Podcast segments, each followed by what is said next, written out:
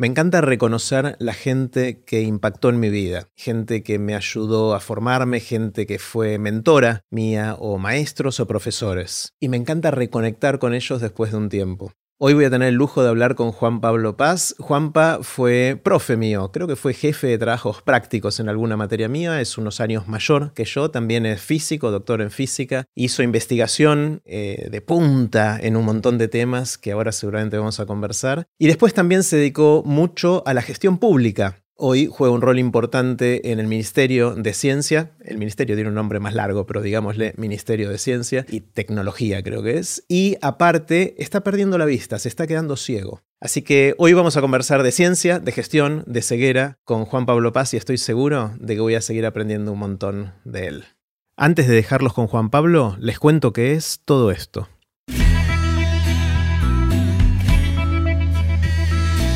Esto es Aprender de Grandes, el espacio donde converso con gente que admiro para seguir aprendiendo durante toda la vida.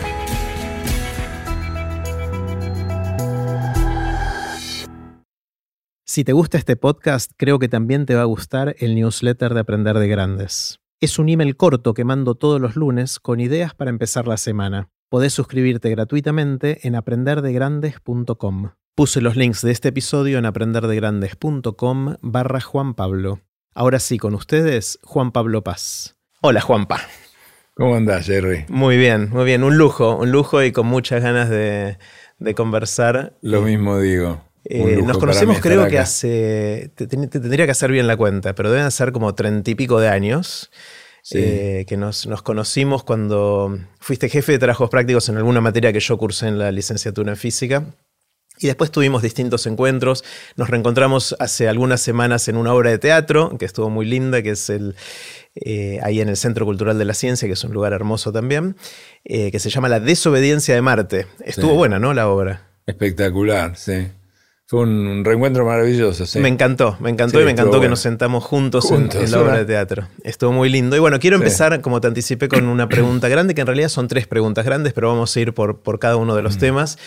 Y la primera es, en todos estos años, décadas de hacer investigación en, física, investigación de frontera en física, de punta, como le dicen, ¿Qué aprendiste? ¿Cuáles son tus reflexiones respecto a esto que hacemos, que llamamos ciencia, a través de lo cual le hacemos preguntas al mundo y a veces el mundo responde y nos dice cómo funciona? ¿Qué aprendiste si tuvieras que tomar perspectiva a distancia y, decir qué aprendiste? Contanos algo.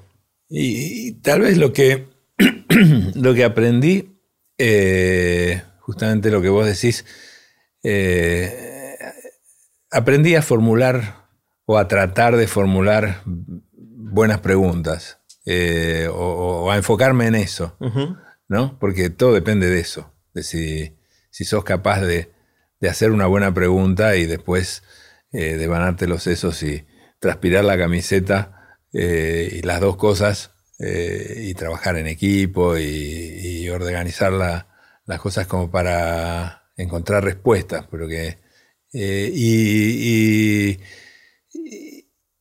y, tal vez eh, yo tenía, en mi época había un, programa de tele que, veía, además de la serie Cosmos, que, a mí me, resultó muy motivadora para, para, estudiar física, porque terminé estudiando física sin, sin que haya ningún físico ni ningún científico de esa eh, rama en mi familia, o sea, no, no, no era del palo yo.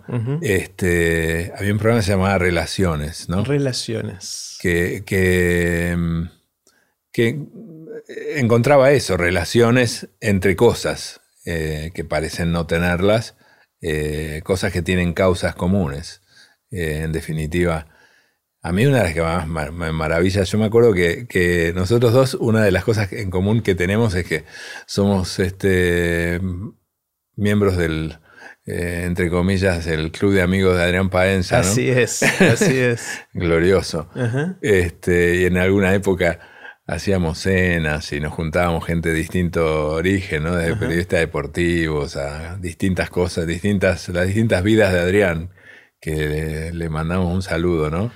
Eh, queridísimo, Adrián. Eh, y me acuerdo que una vez me había tocado eh, hablar sobre algo de física.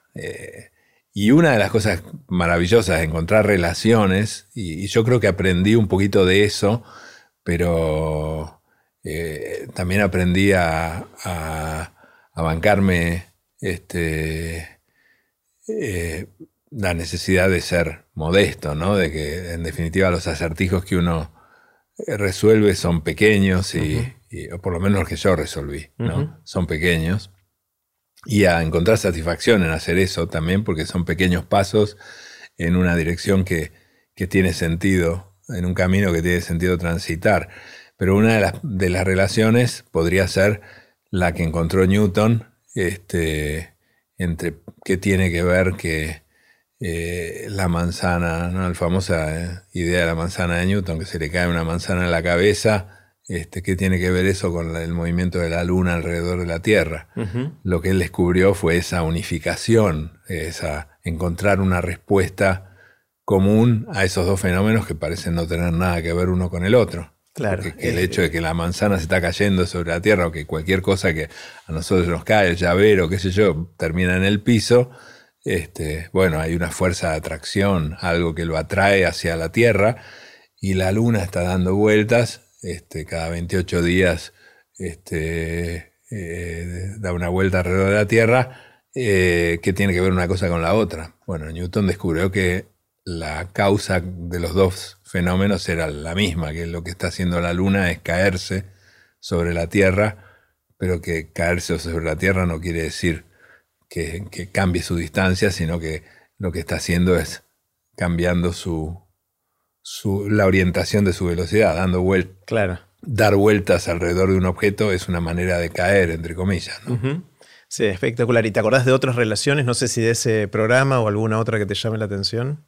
Bueno, muchísimas, ¿no? La, la... Ahora me, seguro me agarraste en frío. no me voy a acordar de ninguna. no, sí, sí. no, pero, pero encontrar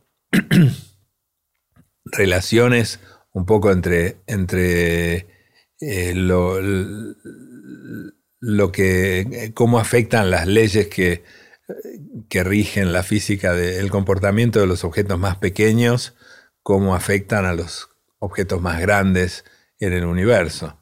Eh, cómo, la física cuántica, que es la que describe la, la naturaleza de los átomos, las moléculas, la luz, la interacción entre ellos, termina teniendo que ver con eh, la explicación de la, estructura en gran escala del universo, la forma que tiene nuestro universo en gran escala, por qué la materia está distribuida como está, en cúmulos de galaxias que tienen cierta distribución de tamaños, ese tipo de cosas.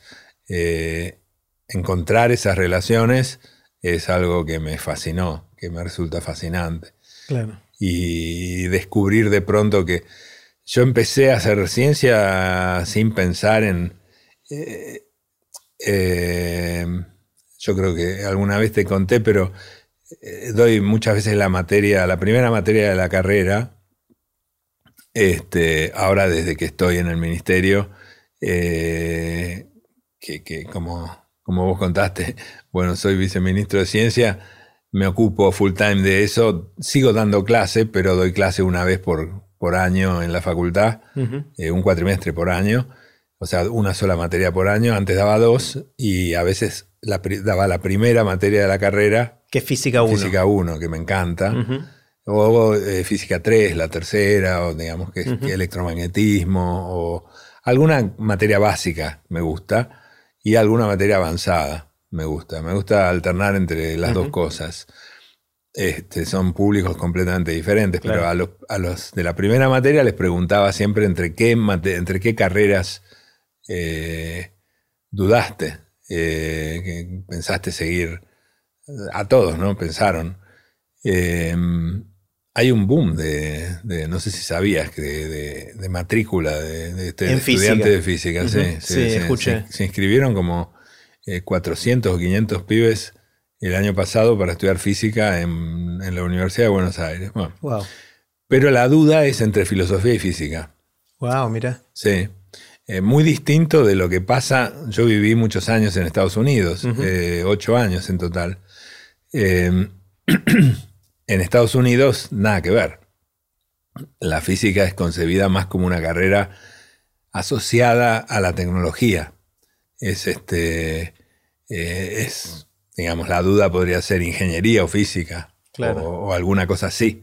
Pero filosofía o física, hay gente que, duda entre eso, pero que eh, está la motivación de responder preguntas fundamentales sobre qué son las cosas, digamos, cuáles son los, los porqués más fundamentales, por qué las cosas son como son a nivel más fundamental y no tanto que se puedan utilizar para, para fabricar dispositivos nuevos, etc. Bueno, la gran sorpresa es que a pesar de que vos te dediques a cosas que realmente pueden no tener una motivación de, de aplicación concreta, pueda ser factible que la tengan. Claro, a, y tenés, mí me pasó. ¿Tenés alguna hipótesis de por qué es distinto en Estados Unidos que en Argentina? ¿Por qué en Estados Unidos la gente asocia la física más con la tecnología y acá más con hacernos preguntas? Y porque somos un país subdesarrollado todavía. Yo creo que es eso. Es pensar que la tecnología. Mucha gente piensa que la tecnología es algo que se compra. Eh, ahí están acostumbrados a, a que es algo que se hace y, y, a hacerla. Claro. A, poner manos a la obra y, y, hacerla aún en el garage de la casa, empezando, empezando a hacer eso. Eh, acá hay menos, está menos instalada esa cultura de, de, de, innovación, de, tomar el último pedacito de conocimiento y, y tratar de transformarlo en algo que pueda eh, tener utilidad de alguna tener utilidad en algún sentido o cambiarle la vida a la gente, sí. Claro. Eh, ¿En qué áreas hiciste investigación en estas décadas? ¿Cuáles son las grandes áreas? Mirá, yo empecé mi, tesis doctoral, que era para la época en que, en que tuve como alumno, yo estaba haciendo el doctorado y empezaba a hacer docencia y, fui, eh, tuve el lujo de tener algunos alumnos este, como vos. En Física 1 creo que fue. Creo que sí. creo que sí. Eh, en esa época yo em, estaba haciendo mi tesis doctoral sobre cosmología, sobre la física de los primeros minutos del universo. Eh, lo que se conoce como el modelo de la gran explosión eh, y la etapa inflacionaria, que nada que ver con la con el aumento de precios, pero es la etapa en la cual el universo se expande eh, exponencialmente rápido. y, yo hice un trabajo sobre, sobre, eso y sobre la creación de, estructura, cómo a partir de un universo en donde las cosas es como una sopa bastante homogénea, eh, se terminan produciendo pequeñas inhomogeneidades eh, alrededor de las cuales se van eh, colapsando materia y, creando una, una estructura eh, inhomogénea. Que después da origen a las estrellas, las galaxias. A las estrellas, a las galaxias, a esa gran escala del universo. Bueno, hay, aunque parezca mentira, eh, formas de, encarar ese problema usando modelos, de modelos matemáticos este, que ahí yo un poco em, empecé trabajando con eso, hice mi tesis doctoral en eso y después decidí un poco cambiar porque em, me sentí un poco frustrado porque uno de los problemas de la física es que no hay una teoría que unifique la gravitación, la fuerza de atracción gravitatoria, con las leyes que eh, rigen las otras interacciones que, están basadas en la mecánica cuántica. Una teoría cuántica de la gravitación todavía no existe. Entonces, cuando uno se pone a hacer eh, un intento de describir qué es lo que sucede en los primeros segundos del universo después de la explosión del, Big Bang, este, no sabemos qué es lo que hay antes del Big Bang, o qué es lo que generó el Big Bang, o qué sé yo, eso todavía la física no puede responder, pero tampoco puede responder con absoluta precisión sobre el Big Bang en sí, eh, o los, los instantes inmediatamente posteriores, porque para eso haría falta una teoría que unifique la gravitación y la física cuántica. Entonces yo dije, esto, acá no hay una buena teoría, cambiemos un poquito de tema. Eh, y me empecé a dedicar a una, a una rama en donde eh, era el mismo fenómeno, ¿no? Esta, eh, esta idea de que se, a partir de esta sopa, si soy demasiado técnico, no, sí, sí, yo, te, interrumpo, dale. Pero la idea de que la estructura que hoy vemos se genera a partir de pequeñas inhomogeneidades. Estas pequeñas inhomogeneidades son como pequeñas cosas que se prenden y se apagan y que tienen que ver con efectos cuánticos. ¿no? Como son muy pequeñas, en la física de lo pequeño está la mecánica cuántica, está la física de lo... porque fue creada para eso, para describir lo muy pequeño. Eh, entonces son fluctuaciones cuánticas que dan, terminan dando lugar a objetos que terminan siendo macroscópicos, que, son estos cúmulos de galaxias que, hoy existen en el universo. Eh, entonces empecé a dedicarme a tratar de entender esta transición entre eh, el régimen que tiene que ser descrito por la física cuántica de lo muy pequeño y el régimen que es descrito por la las leyes de la física clásica, que es el, régimen de lo muy grande. Lo, lo que se llama lo macroscópico. Lo macroscópico, o sea, la transición entre lo micro y lo macro. Eh, y, ahí fui a trabajar, ahí ya estaba trabajando en Estados Unidos. Eh, me fui a trabajar a Los Álamos, siempre en, grupos que tenían que ver con la astrofísica. Yo era un grupo de astrofísica teórica en el laboratorio de Los Álamos. Eh, y ahí había un tipo que era un especialista en física cuántica, en justamente este cambio entre lo cuántico y lo clásico. Wojciech Zurek, un tipo que después me hice muy amigo, polaco de origen. Eh, y empecé a trabajar con él, eh, pero en cosas que, que, que tienen más que ver con experimentos de laboratorio. Y ahí encontré una satisfacción adicional que era, bueno, poder comprobar en el laboratorio las predicciones que uno hace con lápiz y papel en aquel momento o con computadora.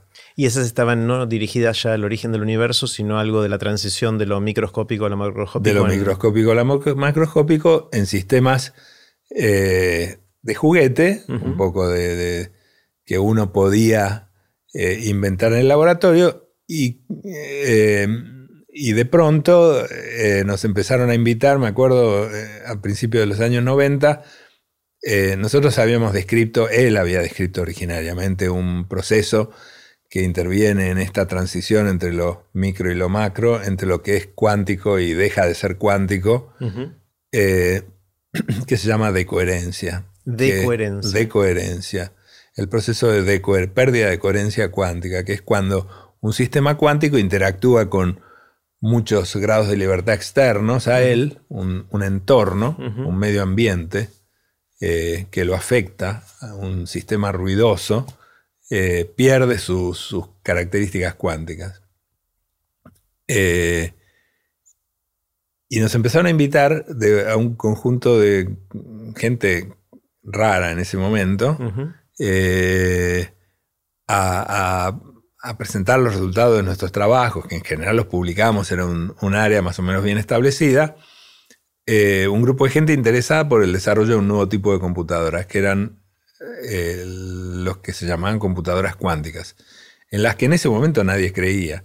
Esto es año 1992, 93.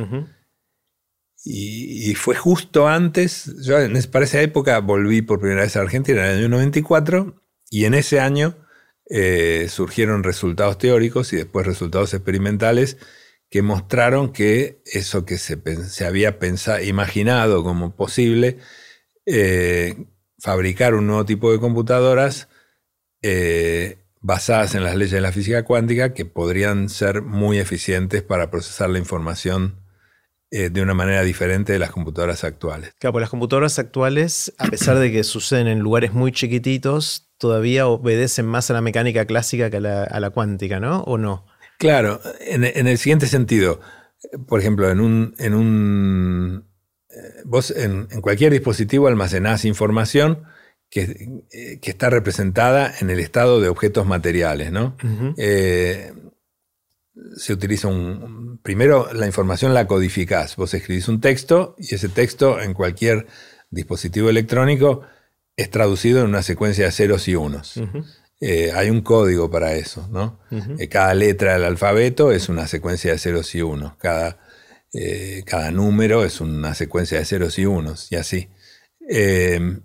esos ceros y unos que son bits, ¿no? Eh, una bit es una unidad binaria de información, algo que puede ser cero o uno. Eh, están representados por el objeto, por el estado de un sistema físico. Eh, por ejemplo, en un disco magnético, de, las que hoy, de los que hoy utilizan, no sé, los teléfonos o, los distintos dispositivos que hay, las computadoras de escritorio, los, las Palm, cualquier cosa, eh, e, es un sustrato magnético que son como que si vos lo mirás con una, con una lupa, yo no vería nada porque después hablaremos. Este, eh, si lo mirás con una lupa, ves granitos que son como pequeños imancitos como los que uno pega en la heladera, que tienen un polo norte y un polo sur. ¿Viste? Todos los imanes tienen dos polos que si acercás los dos polos norte se repelen, si acercás un polo norte y un polo sur se atraen. Eh, y los dos polos sur se, repelen también. y hay un, código de nuevo. Si ese objeto físico tiene el polo norte, ese imancito, para arriba representa un 0, para abajo representa un 1. Ahora, en ese pequeño imancito hay que mirarlo con lupa, es chiquito, pero hay cientos de miles de millones de átomos.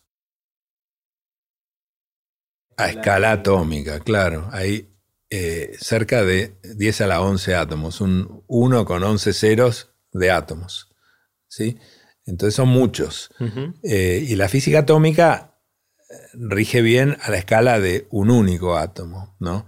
una colección de, de 100 mil millones de átomos, que sería eso, eh, se describe con la física clásica. y hay, es difícil explicar la diferencia entre lo clásico, la física clásica y la física cuántica, ¿no? Pero en la física cuántica, una de las cosas que se pierden es la noción de que las cosas, eh, ahora explico que tendrá que ver esto con los ceros y los unos, están siempre ubicadas en algún lugar definido del espacio y se mueven de un lugar a otro siguiendo una dada trayectoria. Es el principio de, indeterminación de Heisenberg que, que explica o que habla sobre eso, que no se puede medir o definir la velocidad y la posición de un objeto al mismo tiempo. Claro, que es muy loco, ¿no? Y antiintuitivo. Yo cuando me acerqué a estos temas por primera vez, o sea, tardé mucho en entender, creo que sigo sin entender, pero esencialmente uno está muy acostumbrado que si uno dice acá hay un auto y se está moviendo a tal velocidad, sabes la posición y sabes la velocidad. En cambio, cuando haces zoom y te metes muy adentro de un átomo, o sabes la posición o sabes la velocidad, pero no puedes saber las dos al mismo tiempo. Es eso, ¿no? El, principio de incertidumbre o de indeterminación de Heisenberg. Es eso. Eh, y, además que hay una visión cuantitativa de eso, ¿no? O sea, si vos querés determinar con una cierta precisión la, posición, eh, vas a poder determinar la velocidad con una posición que no puede ser más chica que un cierto valor. Con una precisión, claro. Claro. El producto de la precisión de la velocidad, eh, el delta V y el delta X, la precisión de la velocidad y la posición tiene que ser mayor o igual que, que algo. Entonces nunca puede ser cero las dos cosas a la vez. Eh, y si una es muy chica, la otra tiene que ser muy grande. Eh, entonces, si yo te tiro una bolita cuántica eh, desde aquí y vos la recibís allá, cuando viaja entre nosotros, no sigue una trayectoria definida, sino que de alguna manera se deslocaliza.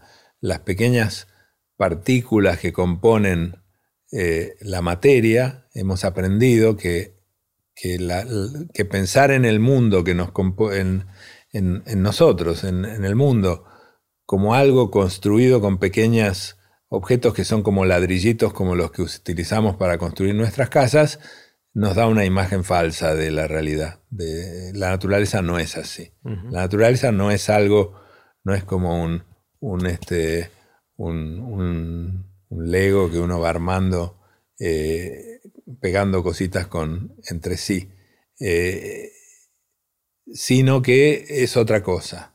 A nivel microscópico, esas pequeñas componentes de la materia que llamamos partículas y le ponemos nombres, electrones, no son como pequeños ladrillitos.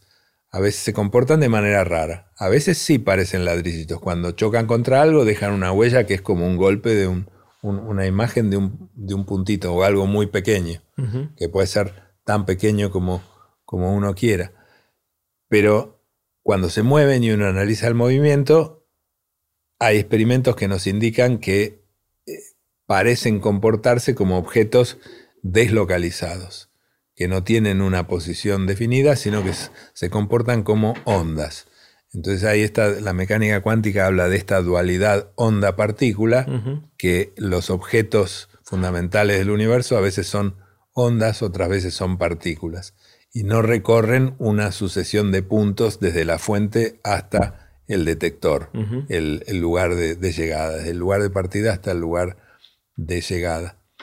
Así como eh, las partículas no recorren una sucesión de puntos, no están aquí o allá, sino que pueden de alguna manera deslocalizarse y estar aquí y allá, estos bits, estas unidades de información, cuando se almacenan a escala atómica, no pueden, pueden ser cero o pueden ser uno, como en las computadoras clásicas, como en un papel, que uno escribe un 0 o un 1, o pueden ser algo que no es ni 0 ni 1, sino un poquito de las dos cosas, una superposición, se, llama, usa esa palabra, de 0 y de 1.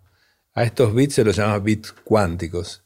Y se portan, eh, digamos, los, los portadores de los bits cuánticos serían átomos, objetos que que se comportan de acuerdo a lo que dice la mecánica cuántica, eh, pero eh, exploran estas dos posibilidades a la vez, ser cero y ser uno a la vez. un físico muy famoso norteamericano, este Richard Feynman, que, que ves es un ejemplo de lo que, de lo que hablábamos antes de,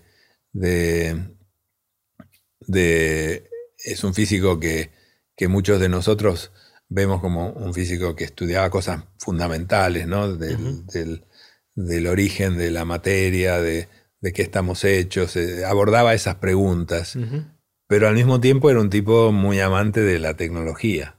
Era eh, cuando fue el, desastre del, Challenger, fue el que crearon una comisión, el presidente de Estados Unidos de esa época creó una comisión para investigar qué es lo que había pasado, qué había causado el accidente, fue el que descubrió eh, qué es lo que había causado la explosión del Challenger, que era el sobreenfriamiento de unos eh, anillos de plástico, hizo todo un experimento en el Congreso de Estados Unidos mostrando qué es lo que había fallado y maravillando a los eh, a los senadores y a los claro, legisladores de, ese país que no podían creer. Eh, o sea, él descubrió que no habían tenido en cuenta algo y, que, lo que había fallado había sido una falla seria. Bueno, este, Feynman fue el que inventó el, eh, el concepto de la computación cuántica. Ah, eso no sabía, mira. Sí, sí, sí. Dijo, che, si hiciéramos si pudiéramos construir computadoras con átomos, almacenando la información en átomos de a uno a la vez y lograr manipular estos átomos de a uno a la vez y hacerlos interactuar entre ellos de manera controlada, podríamos lograr procesar la información de una manera muy distinta de como lo hacen las computadoras actuales. Claro, ahí sí entiendo bien, Juanpa. El, por un lado está el tema de escala, ¿no? Todo nos parece re chiquito, pero hay cosas chiquitas y hay cosas muy chiquitas. Claro. Eh, hoy, eh, si necesitamos usar un 1 seguido de 11 ceros de cantidad de átomos para almacenar un bit, un 0, un 1, y podemos pasar a un átomo, las dos cosas nos parecen muy chiquititas, pero es increíblemente más chiquitito un átomo que 10 a la 11 o un 1 seguido de 11, 0 átomos eh, Claro. para hacer eso, ¿no? Pero, eh, pero la ventaja no viene por, por esa Ajá. eh, Minu- eso, no tendencia a la miniaturización. ¿no?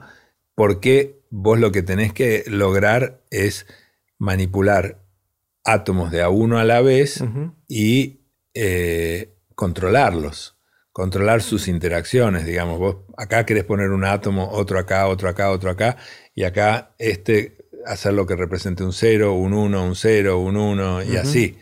Y que este átomo que representaba un 0 siga estando ahí dentro de media hora o Claro. dentro de una hora y no se haya ido. Eh, y para eso tal vez necesitas un dispositivo que es más grande que, eh, que aquel que te permite controlar 10 a la 11 átomos. Claro. Es más fácil construir una computadora de las actuales que una computadora cuántica. Por eso todavía no existen computadoras cuánticas eh, tan grandes. Ya existen computadoras cuánticas bastante grandes, pero no tan grandes como las computadoras actuales. Y la ventaja entonces no viene de hacerlo chiquito, sino de... sino de procesar la información de manera diferente, aprovechando esta idea de que esos, ponele que vos tenés 10 de estos átomos, ¿no? Tenés 10 qubits, bits cuánticos. Claro. Si vos tenés 10 bits, tenés 10 eh, portadores de ceros y unos, ¿no? Vas a poder almacenar una cierta cantidad de información. que Ujú. si querés la podemos contar, pero no, no. Sería 2 a la 10 Que es 1024, Estados. ¿no? que que es 1024 estados distintos. Porque tenés 2 para el primero, 2 para el segundo, por 2, por 2, por 2, por 2 a la 10. Eso es 1024. Pero en, en el caso de la física cuántica, cada uno de estos, la cantidad de estados en los que puede estar eh, este esta computadora constituida por 10 bits cuánticos es realmente infinita y continua, ¿no? Porque es cualquier... eh, eh, bueno, ahí te estoy hablando como físico. Claro, me, sí, me sí. olvido que estamos... A decímelo como físico y yo intento traducirlo. No, no, yo lo, lo puedo, creo que puedo intentar... cada uno de estos eh, eh, bits cuánticos, en algún sentido, está explorando eh, est- esta máquina de, de, de- de 10 bits cuánticos puede estar en 1024 configuraciones clásicas. Claro. La máquina cuántica puede estar en configuraciones en donde las 1024 configuraciones cuánticas están siendo exploradas todas ellas. ¿No? Así como un solo bit puede ser 0 y 1 a la vez, ¿sí? porque puede estar yendo por aquí y yendo por allá, porque está comportándose como una onda. En este caso es como una especie de onda computacional. La computadora se comporta como una onda, ¿sí? se deslocaliza computacionalmente, no sigue. Vos la preparás en, en, eh, estos eh, 10 bits clásicos en todos ceros, por ejemplo, y después comenzás a evolucionar. Eh, una, una computadora clásica va a pasar de un estado en donde son todos ceros a otro en donde, bueno, hay algunos que son cero y otros que son uno, y luego otro y otro y otro. Va a seguir una trayectoria computacional, mientras que la, la computadora cuántica no va a seguir una trayectoria computacional. Se va a desdoblar como onda y va a seguir muchas trayectorias computacionales a la vez. Eh, entonces, vos vas a, la, la computadora cuántica tiene como una especie de paralelismo intrínseco. Puede explorar muchos cómputos clásicos a la vez. Claro. Es eh, un número que el número de cómputos clásicos que puede eh, explorar a la vez crece exponencialmente con su tamaño, con el número de, Claro. de bits cuánticos. Eh, va como 2 al número de bits es la dimensión del espacio de estados Claro. de, de la computadora. Eh, entonces tenés una onda computacional que explora un montón de cómputos clásicos y después hay que ingeniárselas eh, eh, diseñando un algoritmo, que sería un método, eh, la computadora tiene que evolucionar. La computadora está tratando de responder una pregunta, ¿no? Eh, las computadoras cuánticas se ha demostrado que son muy buenas para responder cierto tipo de preguntas de manera eficiente y después pueden responder cualquier tipo de preguntas de manera tan eficiente como sus parientes clásicas. Para algunas cosas tienen grandes ventajas respecto de las clásicas, para otras no tienen grandes ventajas. Pero para aquellas que tienen grandes ventajas, la clave es hacerlas desdoblarse en estas múltiples cómputos clásicos y en algún momento comparar qué es lo que pasa con un cómputo, con otro, con otro, con otro y con otro. Y sacar conclusiones sobre, eh, sobre, sobre la comparación de lo que está pasando en esos múltiples cómputos clásicos te permite responder a veces alguna pregunta interesante de la matemática, de la física, de la química, de la estructura de la materia, etc. Que no hubiese sido posible hacer con máquinas tradicionales. Que hubiese sido mucho más costoso hacer con máquinas Tardaríamos muchísimo más tiempo. Claro, necesitarías una cantidad de recursos para responderla que crece exponencialmente con el tamaño. Claro. Una, de las cosas que siempre me llamó la atención es lo que se llama la ley de Moore, esta, que no es una ley, es una observación em, empírica que dice que la velocidad de las computadoras a igualdad de precio, digamos, a lo largo del tiempo va cayendo exponencialmente y más o menos se duplica la velocidad cada dos o tres años, depende cómo, uno lo mida, o en algunos casos cada 18 meses. Y eso se viene manteniendo hace muchas décadas. Eh, inclusive hay gente que argumenta que hace 100 años que eso sucede. Y la gran pregunta es cuánto esto va a dejar de, de suceder, ¿no? ¿Cuándo vamos a encontrarnos contra una pared, nos vamos a dar contra una pared que va a decir hasta acá llegamos y no vamos a poder seguir teniendo computadoras cada vez mejores. Y hay gente que argumenta, entiendo, que la computación cuántica es quizás la puerta hacia un salto todavía mucho más potente en algún momento, pero que no es algo que va a pasar mañana, ¿no? que, falta un poquito todavía. Sí, falta, por ejemplo, hoy ya hay, hay, toda una... Eh, vos que lees todo el tiempo, este, habrás, habrás escuchado eh, en los últimos años, hubieron este, varias, varios grupos que proclamaron, eh, hay, una, una, palabra, que, dos palabras que se utilizan que no, suenan bien, pero que es supremacía cuántica. Sí. suena eh, horrible, pero... Sí, suena horrible. pero que es básicamente cuando se alcanza la supremacía cuántica eh, o quantum, supremacy, eh, es cuando vos construís una computadora que puede, eh, puede hacer algo que ninguna computadora clásica es capaz de hacer. hubo una máquina que fabricó Google en su momento, que tenía un grupo dirigido por un, un físico norteamericano muy famoso, Martínez, eh, en Santa Bárbara, en, California, en Estados Unidos, em, que fabricó un chip que se llama Sycamore, que tenía 59 bits cuánticos, algo así. 59 en realidad no era que dijeron, vamos a fabricarlo con 59. Probaron fabricarlo con, una tecnología que, que les daba, eran buscaban tener algo con 64, pero le salió mal y, Quedaron 59. que no funcionaba, pero 59 que sí funcionaba, así que tenían uno con 59. Este, eh, y con eso hicieron un, un experimento eh, y mostraron que eran capaces de hacer algo.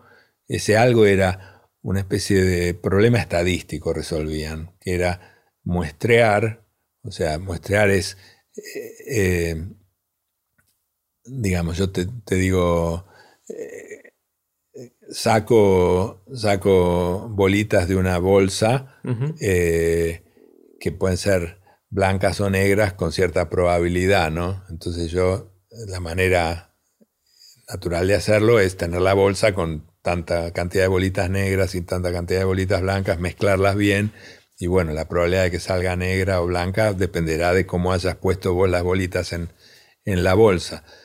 Hay maneras de mostrar cosas más complicadas, que tienen más opciones, que pueden ser más cosas que negras y blancas, o sea, muchas más, y la manera de distribuir las respuestas eh, obedece a ciertas reglas. Las respuestas están distribuidas de acuerdo a cierta distribución de probabilidades. Entonces, muestrear eficientemente distribuciones de probabilidades es una tarea difícil. Eh, sobre todo depende de cuál, cuál distribución de probabilidad. Eh, lo que resolvía la máquina de, Google era mm, muestreaba ciertas distribuciones de probabilidad eh, de manera muy eficiente. Y, no había máquina que, bueno, no, es que no había una máquina de 59, lo, lo, que hacía con 59 qubits, una máquina, cualquier máquina de, las que existe clásicamente, creo que tardaba un siglo en hacer o, muchos años en hacerlo. Pero después se demostró que en realidad lo que pasaba era que nadie le había prestado demasiada atención a ese problema porque a nadie le interesaba resolverlo. Era, es como te construye una máquina que resuelve muy eficientemente un problema que nadie intentó resolver antes. Es, básicamente es eso, para demostrar la supremacía cuántica. El único objetivo de esa máquina era demostrar que podías hacer cuánticamente algo que a nadie le interesaba hacer, pero lo podías hacer más rápido. Claro. Entonces cuando alguien, los de, los de la competencia, que eran de IBM, eh, se pusieron a investigar y dijeron, no, estos de Google le vamos a, a matar el resultado se pusieron a pensar cómo hacerlo clásicamente con una computadora eh, de las comunes y descubrieron un método para hacerlo y, publicaron y dijeron lo que Google decía que no se podía hacer, se puede hacer. Lo hicimos mucho más rápido que la máquina. O sea que no fue supremacía no cuántica fue supremacía todavía. cuántica todavía, claro. Pero ya hay máquinas de. Por eso hoy nadie se, nadie se, se atreve demasiado a, a, este, a proclamar esta, esta cosa, supremacía cuántica, con, ejemplos de ese tipo. Pero ya hay máquinas que funcionan con alrededor de 100, más de 100 qubits, que hacen cosas que son eh, muy difíciles de hacer con máquinas eh, clásicas, pero que a nadie le interesaban realmente hacerlas. Para hacer cosas que, que a la gente le interesaban hacer, de antes, hay que tener mucho más control sobre, los, sobre las componentes de la computadora. Eh, y estas computadoras todavía son demasiado ruidosas, mm. demasiado imprecisas. Eh, eh, estos, estos qubits están escritos. Los qubits son. La tecnología que se usa son qubits superconductores, son materiales superconductores que están eh, grabados en, sobre un sustrato. este, no recuerdo exactamente de qué material eh, es el sustrato, eh, pero son superconductores que están conectados entre sí por cavidades em, que son como pequeñas tubitos que, resuenan como cualquier tubito, como, flauta, claro este, pero en el rango de las, de las microondas. Eh, y, son los que conectan los qubits. Eh, estos serían como los cablecitos de esta computadora, ¿no? claro. Son redes de qubits superconductores conectados por cavidades de, radiofrecuencia. Eh, y, y, todavía no se pueden construir de manera tan precisa, tan, eh, con el control que se necesita para, eh, para tener precisión en cada operación suficiente como para, eh, para, para que la computadora realice tareas que no son las que realiza por sí misma. ahora haciendo un poquito de ciencia ficción, si querés, o prospección tecnológica y poniéndonos en la mente de hacer cosas útiles con esto. El día que suceda esto dentro de 10, 20, 30 años, el tiempo que fuera, ¿qué vamos a ser capaces de hacer que hoy no podemos hacer? ¿A dónde nos lleva esto? Bueno, mira, hay mucho trabajo hecho sobre, vos mencionabas la inteligencia artificial.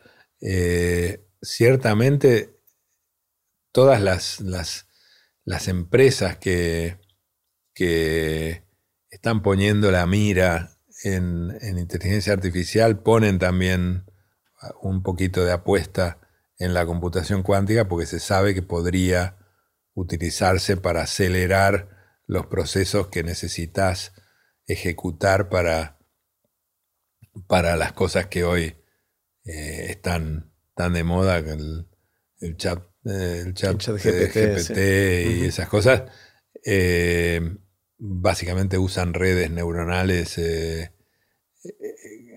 complejas y que hay trabajos teóricos hechos que con las computadoras cuánticas podrían hacer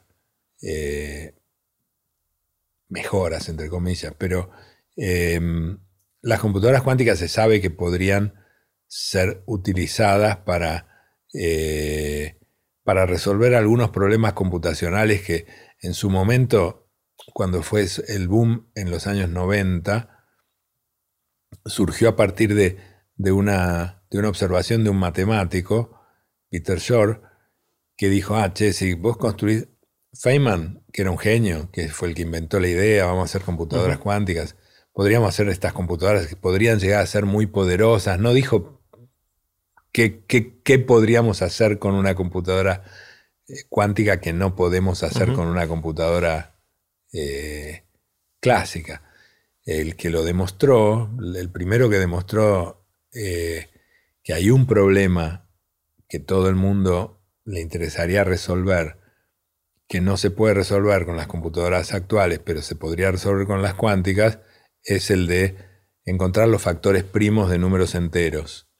15 eh, es 3 por 5, si yo te doy el número 15, vos te das cuenta que es 3 por 5, eh, empezando a probar dividirlo, pero si el número es muy grande, el número que yo te doy, encontrar los factores primos de, los, números primos son aquellos que no se pueden dividir por ningún otro número, como 3 y 5. Entonces, em, si yo te doy un número muy grande, el tiempo que vas a tardar para encontrar los factores primos es muy grande. Eh, tan grande que es inviable básicamente eh, factorizar números mm, de demasiados dígitos. Si yo te doy un número de 400 dígitos, encontrar los factores primos de ese número te puede llevar años y años. decenas de años con los mejores algoritmos que hoy existen en las computadoras más poderosas del mundo.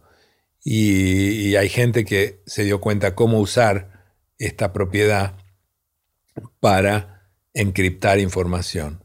Eh, y, la mayoría de los códigos de encripción que se usan para el comercio electrónico se basan en eso, en, el en eh, los protocolos de, de encripción RSA. Cuando vos compras en, eh, cualquier cosa por internet, hoy en día todavía se usa la encripción con el, el protocolo RSA. Dice esta página está encriptada con RSA, eh, RSA 238. 238 es la cantidad de dígitos que tiene la clave. Cuando vos usás el protocolo de encripción RSA 238, ¿qué pasa? Tu computadora tiene un, un algoritmo, un método que todo el mundo conoce, para encriptar la información, para transformar el número de tu tarjeta de crédito y tus datos personales en una secuencia de ceros y unos que nadie va a poder leer. ¿no? Eh, pero el, método que vas a utilizar, todos lo conocen. Suena raro, si todos conocen el método que vos vas a utilizar. Eh, para encriptar. Para encriptar deberían ser capaces de si interceptan la información encriptada, dar la vuelta. Claro. Pero estos tipos RSA, que son las iniciales de tres apellidos, Rives, Shamir y Alderman, que son tres matemáticos que trabajaron en el MIT en los años 70. Bueno, MIT, bueno, vos este, eh, estuviste ahí, em, inventaron este método que eh, dice, el, el, algoritmo, el método que vos utilizás para encriptar, va a usar un número de 238 dígitos, ¿no? que va a ser el producto de dos números primos. Si yo te doy el número de 238 dígitos y te, doy los dos números primos, te estoy dando lo mismo, porque el número de 238 dígitos es el producto de esos dos números primos. Y, y, vos con suficiente trabajo, eh, dado el número de 238 dígitos, vas a encontrar los dos números primos. Son los dos ladrillitos que componen a, tu número grandote. Eh, pero para dar vuelta al proceso de encripción, para desencriptar, no alcanza con saber el número, sino que hay que saber los factores primos.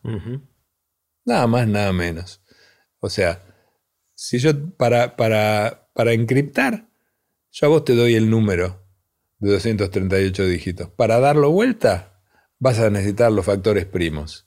En el medio, bueno, está el trabajo de, dado el número, encontrar los factores primos. Claro, cosa que es imposible desde el punto de vista práctico con las computadoras actuales, pues llevaría mucho tiempo. Te lleva mucho tiempo. Entonces, la, la empresa RCA, ¿qué hace? vende números primos.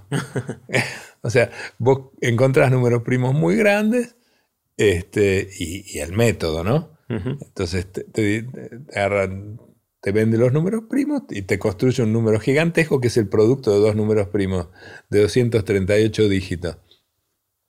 Usalo como clave. Nadie va a poder dar vuelta al proceso porque nadie se va a tomar el tiempo de encontrar los factores que componen ese número tan grande. Nadie que no tenga el interés suficiente. Cuando este Peter Shor dijo, ah, pero si yo tuviera una computadora cuántica, lo puedo hacer de otra manera y te resuelvo el problema de encontrar estos dos números primos de otra forma y tardaría el número de operaciones que tengo que hacer. Eh, todavía no sé cuánto tarda mi hardware, mi, máquina cuántica en ejecutar una operación. Pero el día que exista, el número de operaciones que va a tener que hacer va a ser muy chiquito. Y va a poder resolver el problema de la factorización muy rápido. Eh, entonces todas las agencias de seguridad, básicamente, y los gobiernos de muchísimos países empezaron a invertir dinero en computación cuántica preocupados por este resultado, porque decían, eh, ahora toda la información que circula por Internet se va a poder leer, y ahora es el código... e invierten para ser primero ellos antes que su competencia o, sus enemigos, digamos, que el que lo haga, porque claro. tarde o temprano alguien lo va a hacer.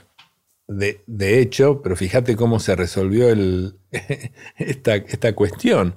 Eh, la computadora cuántica empezó a ser un riesgo de seguridad para para las agencias de seguridad, para, para las, eh, los correos diplomáticos, todos los correos que, se mandan eh, los agentes este, secretos de, que andan dando vuelta por el mundo o lo que fuera.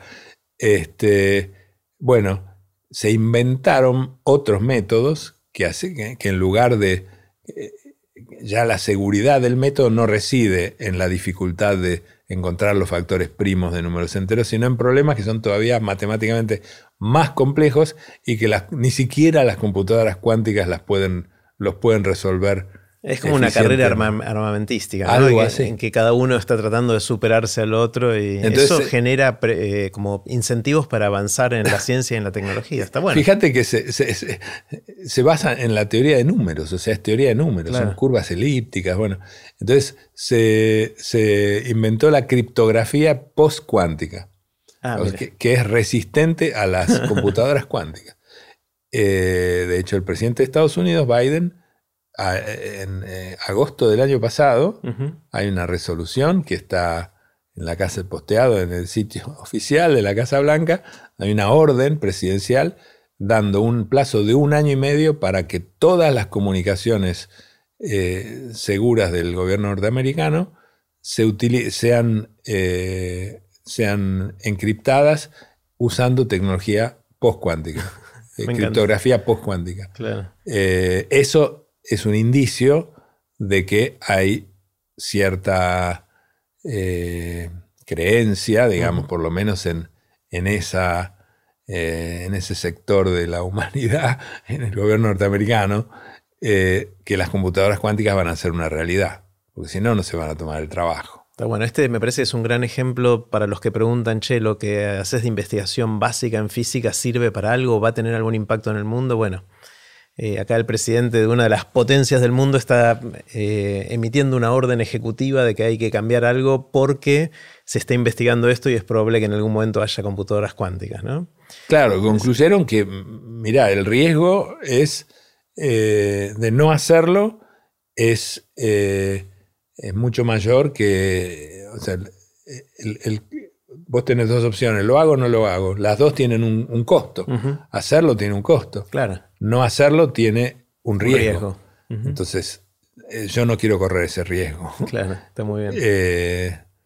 porque hay indicios serios de que la computación cuántica está superando todas las eh, los problemitas estos de falta de control, de precisión, de etcétera, muchísimos etcétera que no estoy mencionando, eh, que impidieron, no impidieron el desarrollo, sino que eh, no, no, no permiten tener computadoras que hagan cualquier cosa. Claro. Juanpa, mencionaste que hay una explosión de interés por la física en los estudiantes. De, mucha gente se está notando, dijiste 400 postulantes o inscriptos para, entrar a la carrera. Cuando yo entré a física éramos 30. Sí. Creo, más o menos, en cada año, un poco más, un poco menos. Eh, quizás después fue subiendo, pero 400 es un montón. Eh, ¿A qué atribuís esto? ¿Qué, es lo que la gente... ¿Cuál el, qué, va a buscar la gente que sigue física hoy? Ah, yo me preguntaba eso y también tampoco es que hice la experiencia tantos años, pero lo, hice eh, en los últimos dos años con los, con los, chicos que entraron en los últimos años, ir y charlar y preguntar y estar ahí, qué sé yo. Este, me parece que la percepción esta de eh, ya no es tan así, o estudiar filosofía o física. No, hay mucha más eh, percepción de que eh, la física es una disciplina tecnológica y además que está muy ligada a la ciencia de datos y a la informática. y, y la ciencia de datos está eh, bueno, decir, hablar de que hay un boom en eso es medio obvio, ¿no? Eh, los, chicos que estudian física salen muy bien entrenados en, eh, en, en, no solamente en manejar grandes volúmenes de datos, porque son los grandes volúmenes de datos que salen de los experimentos que, eh, de física, digamos, por ejemplo, no sé, uno puede pensar experimentos en un acelerador de partículas, por ejemplo, o pero experimentos eh, que sean la observación de algún fenómeno natural típicamente complejo, típicamente vos tenés que saber manejar grandes volúmenes de datos y no solamente eso, sino modelarlos, mm. modelarlos con un modelo matemático, o sea, eh, utilizar un modelo matemático que describa de manera aproximadamente aproximada la realidad y ponerlo a prueba, ¿no? ver si el modelo eh, eh, reproduce o no reproduce los datos obtenidos en el experimento. es, un físico sale bien entrenado para hacer eso, que es lo que hace la física. Pues la física es, bueno, cómo, sobre la base de qué principios, eh, pienso en estos modelos, sobre la base de qué eh, principios los construyo, cómo los... y después también cómo, cómo construyo los instrumentos para, para, dialogar con la naturaleza a través del método experimental, ¿no? Eh, pero bueno, eso hace que un físico sea alguien codiciado dentro de la industria informática, de la industria de, y vos de esto sabés mucho, ¿no?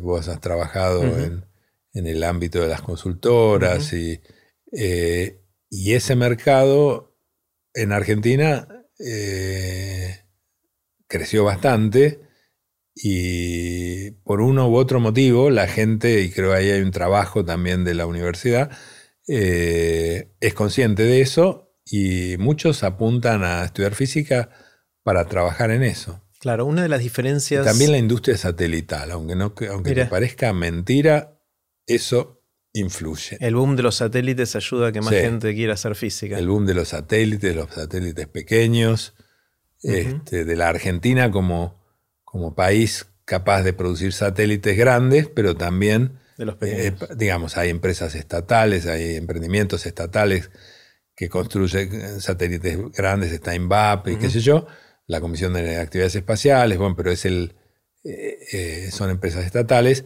pero después tenés un montón de emprendimientos privados de, de, nanosatélites o microsatélites que son satélites más chiquitos de, y empresas que, a las que les va muy bien con eso.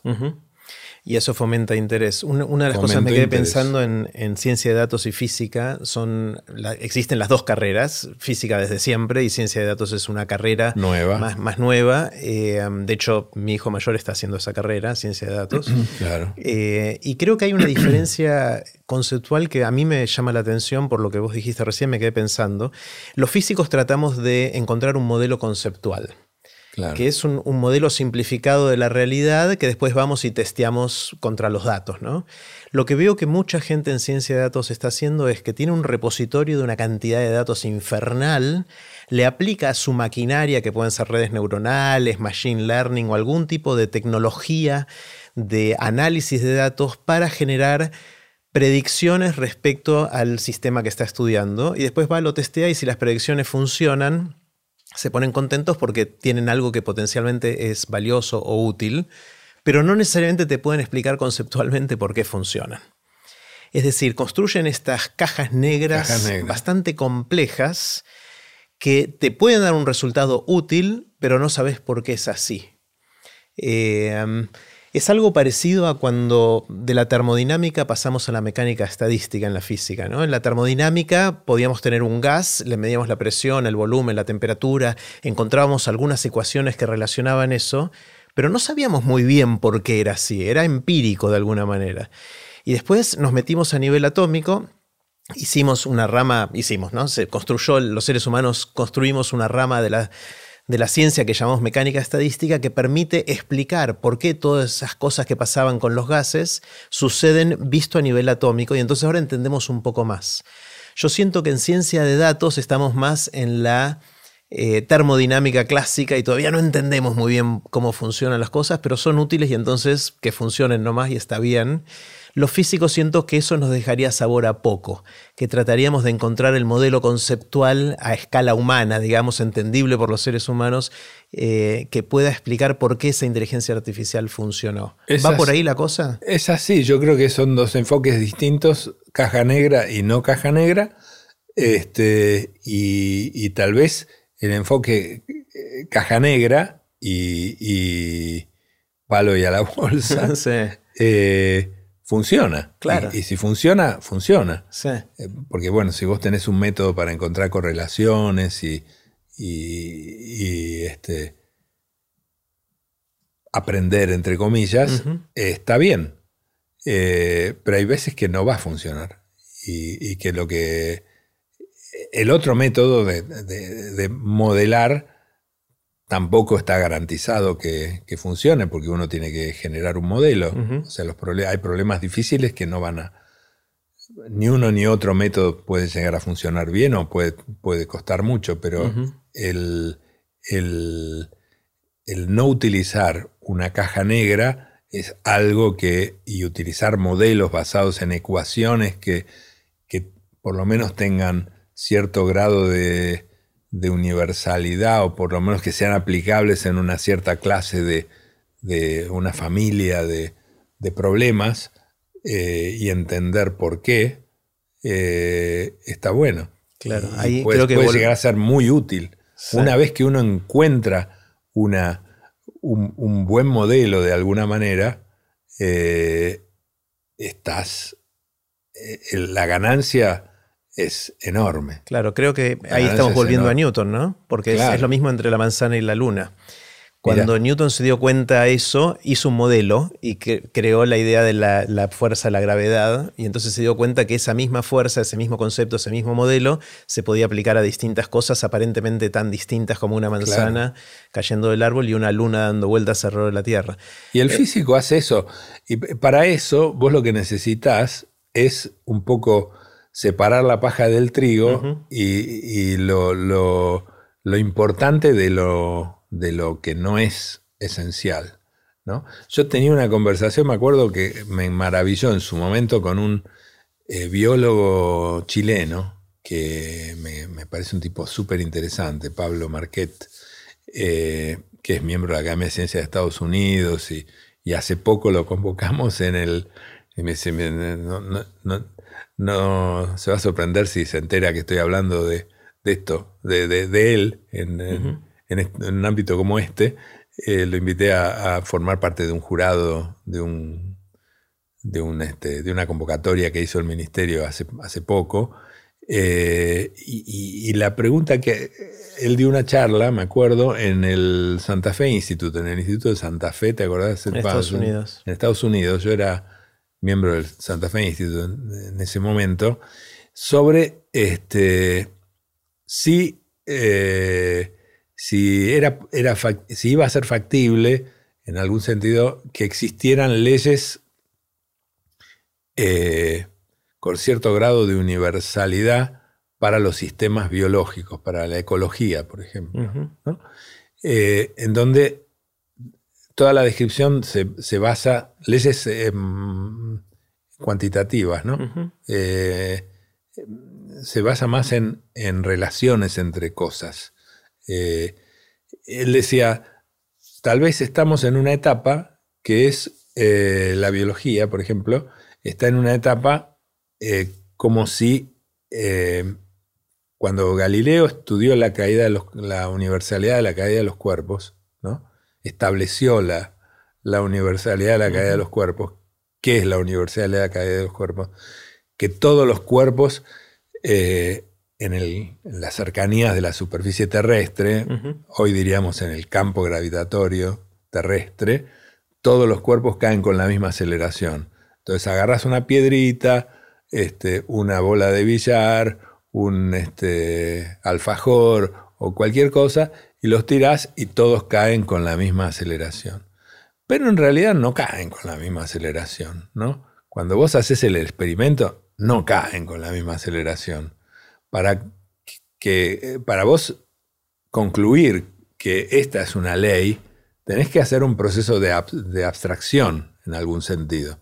Que si eliminas todos los efectos relacionados con la fricción, la, viscosidad del aire, el rozamiento. el rozamiento, las fuerzas que derivan de, de, la forma del objeto, etc., en ese límite, en donde todas esas cosas son despreciables, y hay experimentos que uno puede diseñar para explorar ese límite y ver que, eso tiene, que ese límite tiene sentido, entonces todos los cuerpos caen con la misma aceleración. Y si no, si no hubiéramos hecho ese proceso de abstracción, eh, las bibliotecas estarían llenas de libros con títulos como La caída de los cuerpos de color rojo, la caída de los cuerpos redondos, la caída de los cuerpos cuadrados, la caída de los cuerpos triangulares, etc. Y describiendo la forma en la que caen los cuerpos cuadrados, redondos, y, que son todos distintos.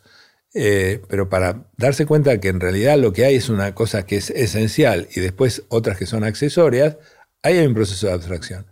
Y dice, hay muchas disciplinas que a lo mejor están trabadas ahí, en que falta esa, ese descubrimiento. Y él como biólogo decía que, en su opinión, la biología, y en particular la ecología, la ciencia que estudia sistemas biológicos en interacción, eh, está en eso.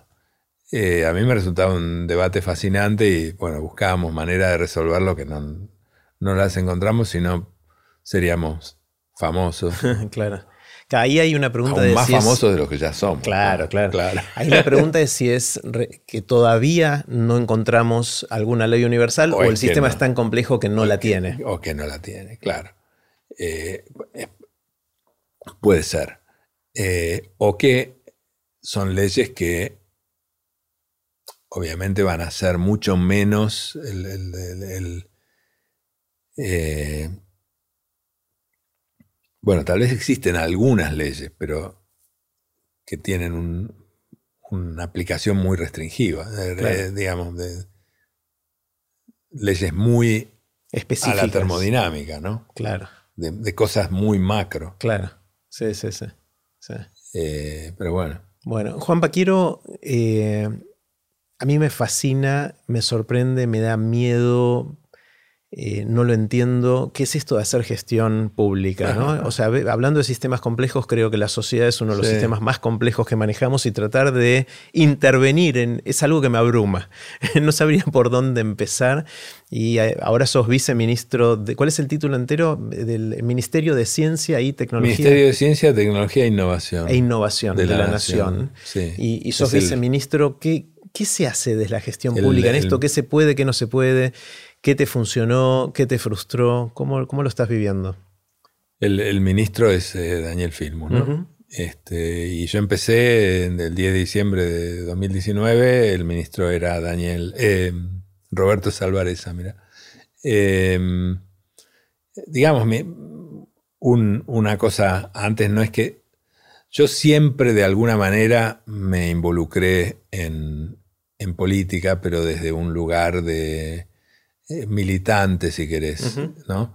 Eh, nunca, nunca antes en mi vida jamás había ocupado un cargo público eh, de ningún tipo, ni electivo ni no electivo, salvo en el ámbito universitario, en donde había sido director del departamento de física o director de un instituto del CONICET, pero son cargos no, no, políticos, o sea, no, no tienen nada que ver con el gobierno de turno. Claro. Eh, pero nunca antes había trabajado ni en el ni como asesor de un diputado, ni, ni, nada. Eh, el 10 de diciembre de 2019 pedí licencia a mis cargos de investigador y dije, bueno, acá me zambullo en esto con mucho entusiasmo y ganas de eh, ayudar a, a, hacer cosas en el, en el sistema, con una cierta visión, ¿no? De, eh, claro, solo tiene sentido hacerlo si tenés, me parece a mí, si tenés una, una visión o una cierta esperanza de que lo que haces eh, sirve para algo, ¿no? Y, tiene un sentido más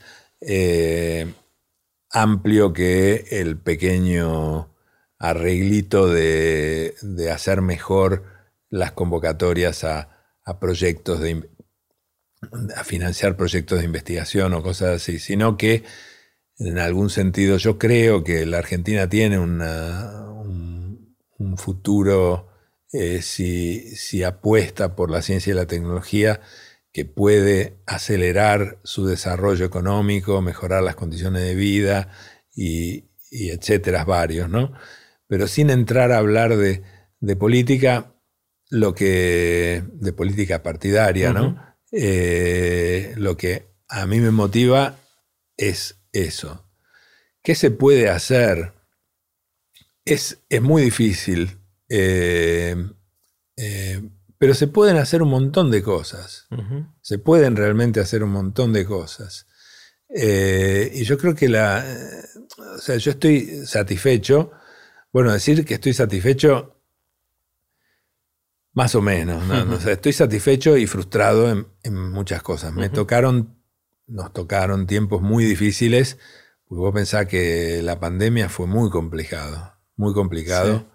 Este, eh, también a mí se me mezcla mucho lo, personal con lo que después hablaremos un ratito sobre eso, este, con, con el trabajo pero los tiempos complicados de la pandemia, el aislamiento, la dificultad de, reenfocar todo la actividad de un ministerio en, bueno, tratemos de convencer a los mejores científicos argentinos a que cambien su agenda y, por ejemplo, eh, se pongan a, eh, a, pensar en si lo que hacen puede servir para eh, desarrollar kits de diagnóstico, sistemas de protección, vacunas y montones de cosas.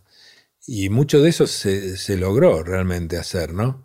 Porque eh, vos hablás, vas y hablas, no sé si vos la conocés, a Andrea Gamarnik o, a Gaby Rabinovich o a este, o Alberto Kornblith, sí, obvio. Este, o a muchos de los mejores científicos eh, básicos eh, o, los más admirados y, por, por, todos nosotros. Este, fueron algunos de los que cambiaron de agenda y se pusieron a, mirar este problema que nadie entendía eh, cómo solucionar, ¿no? que era el COVID, que en algunas cosas se lograron hacer, otras eh, con mucho éxito, otras con menos éxito, otras no se lograron hacer. Una de las que no se lograron hacer con tanto éxito fue eh, en formular modelos que, que, tengan poder predictivo sobre qué va a pasar si uno hace tal cosa o tal otra, ¿no? Eh, en los modelos matemáticos para, para los modelos epidemiológicos no, tuvieron, tuvieron cierta capacidad de predecir cosas, pero hasta ahí, ¿no? Eh, bueno, eso fue, fueron casi año y medio, dos años de, de la gestión, se nos las que se nos fueron con eso. Este, y en complicaciones de, relacionadas con, los recursos y, todo eso, pero con, la situación económica. Pero eh, lo que me llevo después de estos casi cuatro años de, trabajar es, eh, por un lado, ganas de seguir haciendo cosas, de seguir ayudando con ideas, eh, un aprendizaje muy grande sobre cómo es el, sistema científico argentino y qué cosas tiene de buenas y qué cosas deberíamos cambiar, de lo difícil que es cambiar ciertas cosas, ¿no? ciertas cosas como formas de organización de, de, organismos complejos, como el CONICET o la Comisión de Energía Atómica o los distintos organismos de ciencia argentina que podrían funcionar mejor eh, y que necesitan cambio, que necesitan sangre nueva en muchas cosas, de, lo que, de, lo, de la cantidad de científicos que, que faltan en Argentina, de la cantidad de cerebro funcionando y trabajando que, que, que necesita la Argentina y que todavía no están acá, ¿no? Esta idea de que, que a veces eh, se escucha de que es como que hay demasiados eh, científicos en Argentina o para qué tenés tanta gente haciendo. Bueno, tal vez están, es tanta gente este, haciendo eh, cosas en, un pequeño ámbito,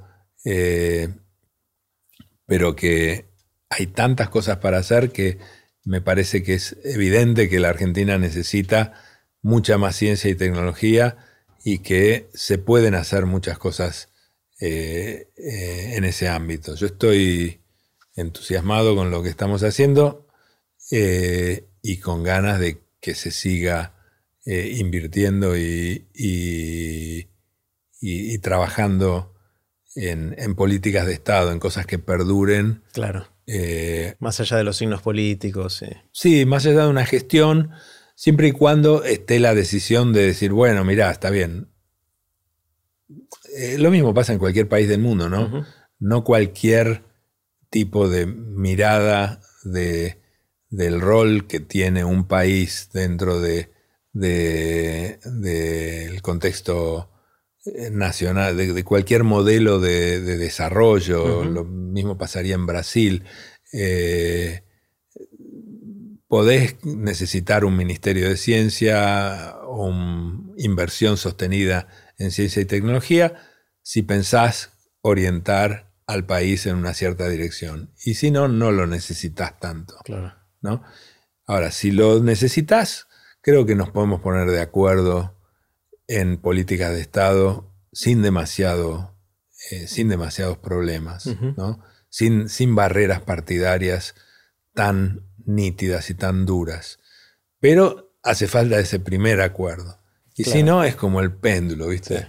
Nos vamos de un lado para el otro y nos volvemos y nunca llegamos a ningún lado, porque de pronto necesitamos ciencia y tecnología, sí, para todo, para resolver todos los problemas de nuestro país, etcétera, o bueno, podemos comprar la tecnología en cualquier lado.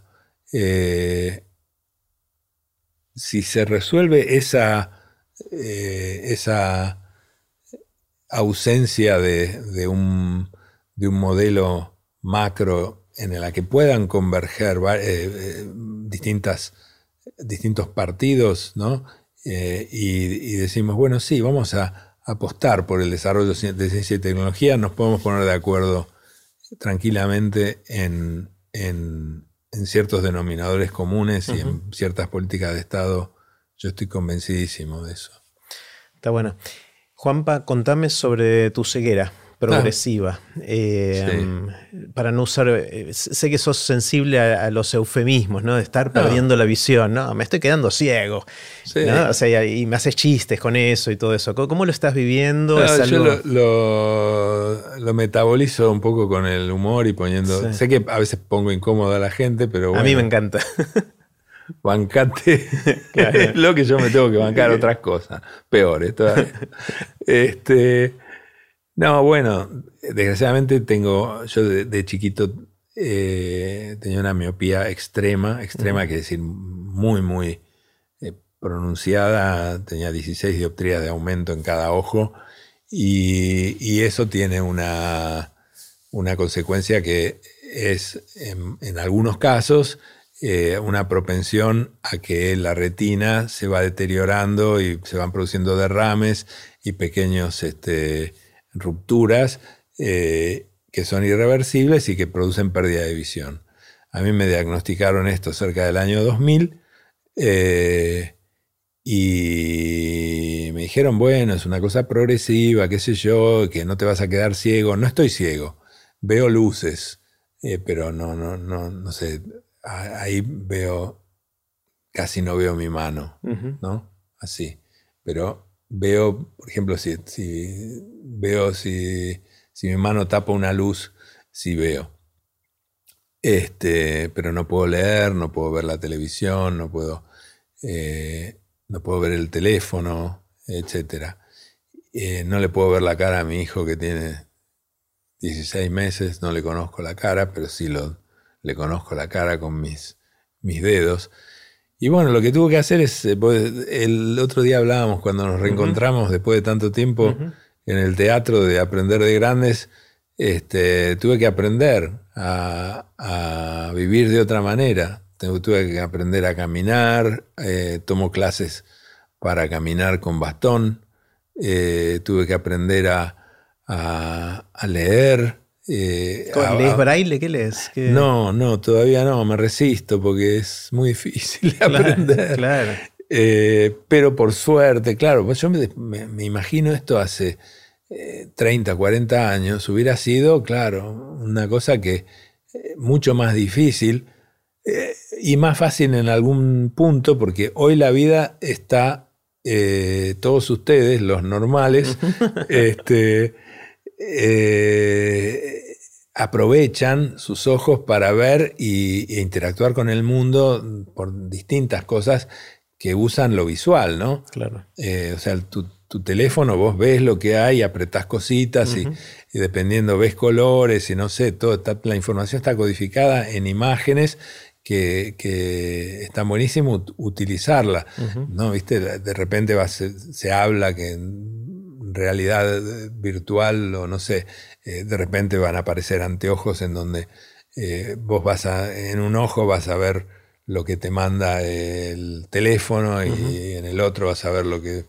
bueno, yo no voy a ver nada con, con ninguno de los dos, pero ah, eso hace 30 o 40 años no existía, entonces la ventaja de los que veían no era tan marcada como como es ahora, eh, y, capaz que eh, tenía, al mismo tiempo no existían otras herramientas que suplantan al braille, eh, que era la única manera de, leer o escribir para alguien que no ve. Eh, yo hoy eh, puedo usar algunas herramientas electrónicas, informáticas, en mi teléfono o en el iPad o en la compu, pero la computadora es más difícil, es el más difícil de los tres. Eh, lo más fácil es el teléfono o, el, o la tablet, pero en, el iPad es, no es por hacer propaganda, pero, pero es como que lo tiene incorporado en el sistema operativo de manera muy eficiente, tanto el iPad como el iPhone. Em, eh, y me traduce todo a sonido, ¿no? Claro. Entonces, si yo te mando un email, el, teléfono te lo lee en voz alta. Me lo lee en voz alta, si vos me mandas un WhatsApp, o yo puedo dictar los WhatsApp, o este, ahora hay, hay eh, aplicaciones que, son muchas gratuitas, otras no, eh, que usan mucho, muchas cosas de inteligencia artificial que reconocen o que por lo menos a mí me mandan una foto y me la describe, mm. me describe imagen de tres personas, una parece contenta, otra tiene barba y está triste y otra sí. Eh, me, hace un relato de, las, de, lo que se ve, que a veces es muy, muy bueno. Mm. Otras veces no me, no me, dice nada. Claro. Después yo le pido a alguien que vea y que me dice, che, ¿quiénes son estos? Eh, bueno.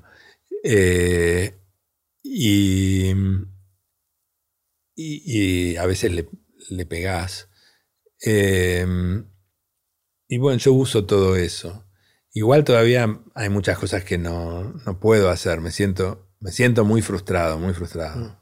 Mm. La mayor parte del tiempo siento frustración, combato contra eso. ¿Qué, es eh, lo que más, dónde te duele más esto? ¿Dónde te aprieta más? bueno, en, eh, no ver las caras de gente que quiero. Mm en la cara. Claro. Eh, y no, y en no ver cosas que, yo vi. Mm. ¿No? En, ir a lugares que yo eh, vi, en los que estuve, y, ahora camino en una especie de nube.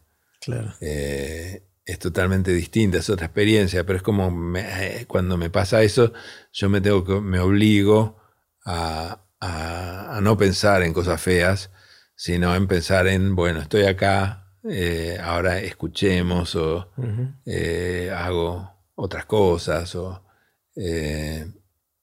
lo disfruto o hablo con la gente que me cuenten cómo está tal cosa o cómo es, no sé.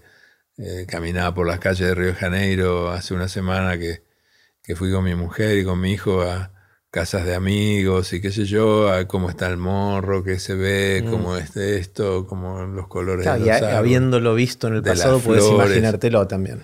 Me lo imagino, sí, sí, me lo imagino, toco cosas, eh, bueno, qué sé yo. Me la banco también, un poquito es, es eso, ¿no? que no, puedo transformarme en un llorón. El otro día eh, leía eh, con el leía, uso las palabras leer, ver todo el tiempo, ¿no? O sea, eh, nos vemos o así. decís eso, decís nos vemos todavía. claro, es lo mismo. conozco un, un este, conocí a un chico ciego completamente ciego que me dice, yo tengo un amigo que, que este, le dije el otro día, eh, che, tengo, me quedé sin efectivo, me prestás cinco lucas, este, sí, vamos al cajero, sacamos. Eh, bueno, la próxima que te vea, te la devuelvo. Nunca en la vida te voy a ver. Claro. Eh, pero bueno, sigo usando esas palabras y, está bien, que no me molesta en absoluto que la gente... Yo me doy cuenta que hay gente que dice, no, bueno, nos vemos, claro, no, pero no, no, no, no déjate joder. Ya está, no, te enriedes con eso, claro. No, no, no. A veces voy al cine. Eh, vos me mandaste unas cosas de Borges que, que las quiero escuchar, eh, porque yo sé que Borges iba al cine. Eh, y es una experiencia. Porque no es solamente visión, más allá de que yo puedo ver algunas luces y que en la oscuridad del cine se ven luces, el otro día en el teatro, claro, el teatro a mí me encanta, mm. eh, me, encantaba y, y, la obra esta eh, es buenísima. Es cuestión de escuchar y de percibir la posición, los cambios de posiciones de la gente. No, vos me contabas este, que eso estuvo buenísimo, eh, que a veces en cierto momento se, se cambian el vestuario, se ponen, se sacan ropa, pelucas y qué sé yo. eso si yo no te lo soplaba al oído, te lo perdías. Claro, me lo perdía completamente, pero, pero no me perdía los cambios de, del tono de la voz de los tipos, que era como que en el momento que se estaban poniendo y sacando una peluca cambiaba otra cosa también. Claro. Sí, sí, sí. Eh, los actores eh, tienen esa, no solamente trabajan con, sí, trabajan con la imagen y con el cuerpo, pero no solamente. la voz es gran parte de lo que transmiten. La voz es, realmente eh, fuertísimo. Y es verdad, Juanpa, que esto que dicen que cuando uno pierde un sentido se te agudizan los otros. Yo creo que sí. No sé, otra gente dice que, que, que bueno, no sé, yo escucho diferente, puede ser que tenga un sentido así del olfato distinto. A mí siempre me gustó mucho cocinar y sigo haciéndolo con cuidado porque claro. no, no te puedes lastimar. Claro, me puedo lastimar. Eh, pero entonces cocinar con alguien más está buenísimo. Em, así que ser parte de un Eso es importante, ser, ser eh, saber ser parte de un equipo. Mm. yo no puedo hacer todo solo ahora. No puedo. Antes tampoco, pero capaz que antes me, lo, me creía que sí. Claro. Pero ahora yo sé que no, que no puedo. Que, para irme de acá voy a necesitar a alguien que me ayude. Y tengo que saber pedir ayuda. No tengo que tener vergüenza de tener que pedir ayuda. Eh, y ni me tengo que sentir mal, porque bueno, así estoy así. Eh, doy clases y eh, dar clases me cuesta un huevo, pero la manera de, o sea, ¿cómo harías vos para, dar clases? Bueno, justo hablábamos, tanto vos como yo, para, para mí es es paradojal, porque yo, el primer docente que tuve en mi vida, eh, en universitaria, ¿no? Eh, que fue en Álgebra 1, Juan de la Barca, la primera vez que yo entré a una aula en la facultad, eh, el primer día de clase, me senté en la aula 3 del pabellón 1 de la Ciudad Universitaria de Buenos Aires, entró un tipo ciego con el palito, este, yo le sigo diciendo palito al bastón. Eh, se subió al escenario y empezó a dar clase. Y era Juan de la Barca, que daba las clases de álgebra 1, ayudado por alguien que le escribía en el pizarrón. Hoy yo doy clases en esa misma aula, en el aula 3 del pabellón 1, los jueves en el aula 3, los martes en el aula 8. Eh, eh, pero hoy me ayuda un colega y amigo, Augusto Roncaglia, que pasa un PowerPoint con, o sea, un slide con, con las fórmulas que yo quiero decir. Entonces yo me tengo que acordar la fórmula, cosa que me acuerdo, porque en general, viste, no sé, podríamos parecer medio enfermito acordarte todas las fórmulas, pero es lo que al final las tenés en la cabeza o la, la idea es que, lo que uno hace es eh, ir deduciendo durante la clase, presentando cierta fenomenología, discutiendo, bueno, si yo mezclo tal cosa con tal otra, o si hago tal cosa y después tal otra, pasa, pasa esto, entonces vas infiriendo ciertas reglas o, presentando cierto formalismo matemático, que lo vas haciendo gradualmente y entonces te vas acordando. Tenés que, lo importante para la, memoria así bruta, es eh, que tengo que hacer es que las, a las cosas le podés poner distintos nombres, ¿no? Claro. Eh, a una matriz, a, una, a algo lo podés llamar A o B pero ¿por qué lo vas a llamar A si podés llamarlo B? A veces, eh, si vos das clase, esa misma clase, un cuatrimestre lo vas a llamar A y otro cuatrimestre se te ocurre, llamarlo B y no pasa nada. Ah, vos tenés que estandarizarlo. Yo tengo que acordarme y entonces antes de dar la clase hablo con, con, con Augusto y le digo, che, ¿cómo habíamos llamado A o B? Claro. Eh, a. Ah, bueno, ya está, me acuerdo, me tengo que acordar. Hay cosas que me las tengo que acordar. Y después me acuerdo de las deducciones, pero eso cualquier docente de la materia se los va a acordar. Y después es también pedirle ayuda a los estudiantes y escucharlos a, a, ellos y a ellas. Y, y, lo que es feo eh, es tener que prescindir de la mirada, de la devolución visual que, que los estudiantes te hacen de, las clases, ¿no? Claro, si hay alguno durmiendo o alguno exaltado por el, teorema que acabas de mostrar. El silencio es... No te dice mucho. Silencio atroz. Claro. Sí, sí, sí. Eh, hay veces que... Y yo les digo, che, pero ¿se durmieron? ¿Qué pasó? Claro. Este, es como que tengo que obligarlos un poquito más a hablar. A que den feedback más eh, sonoro. Sí, necesito eso. Bueno, esta es una manera de pedir ayuda. Claro. Eh, me pasó de... Eh, y los, chicos, tengo una clase bastante numerosa, bastante numerosa, no sé, depende. Ahora quedan 50, ponele en la clase. Ya está, creo que es la anteúltima clase del cuatrimestre. Eh, y me pasó de, estar, hay como un estrado en esas aulas. Eh, yo voy con el bastón, pero hay veces que pierdo la orientación y los chicos tienen miedo de que me caiga y me dicen, profe, no. Cuidado. Cuidado, no se va a caer. Eh, di clase el año pasado en, en, otra aula que no tenía estrado y en donde que yo no conocía, entonces estaba como más perdido. Y, hay veces que empiezo a hablar y apunto, termino apuntando para cualquier lado. Estás mirando para otro lado. Claro, es como si yo claro.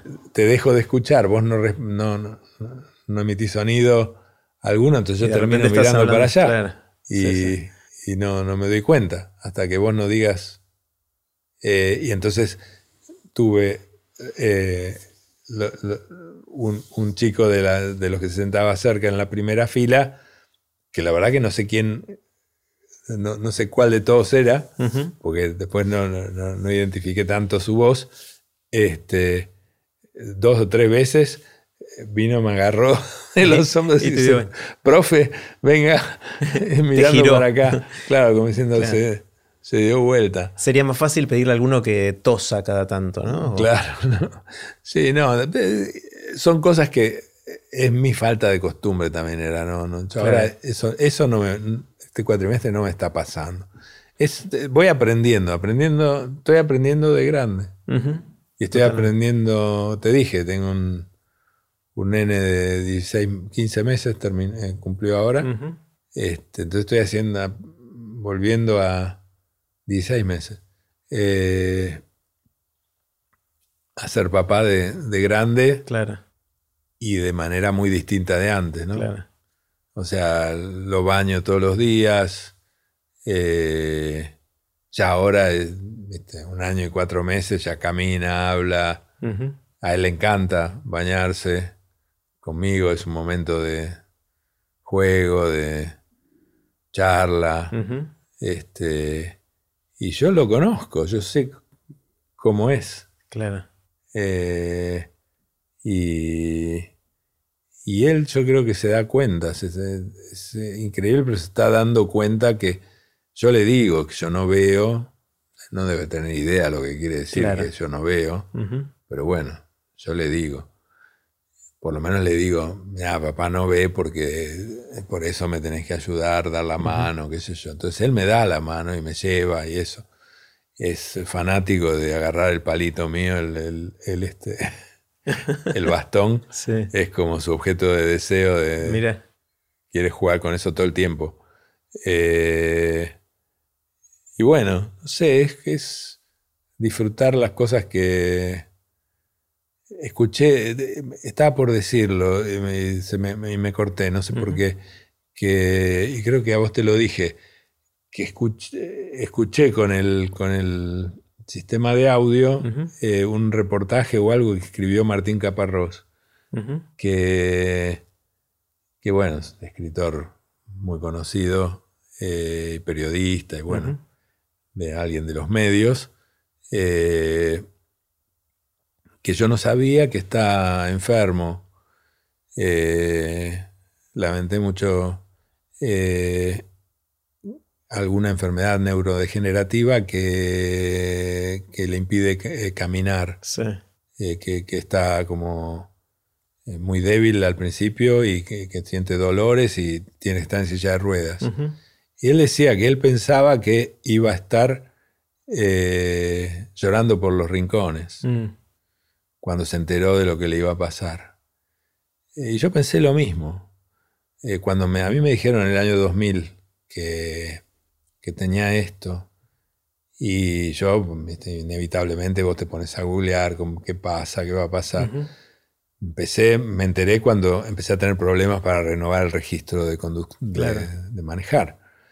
Eh, que lo renové en ese momento porque como es gradual, Claro, todavía podías. Claro, yo dejé de manejar en el año 2008, 2009 y después dejé de andar en bicicleta en el año 2013, 2014 y después dejé de caminar sin bastón durante la pandemia. Mm.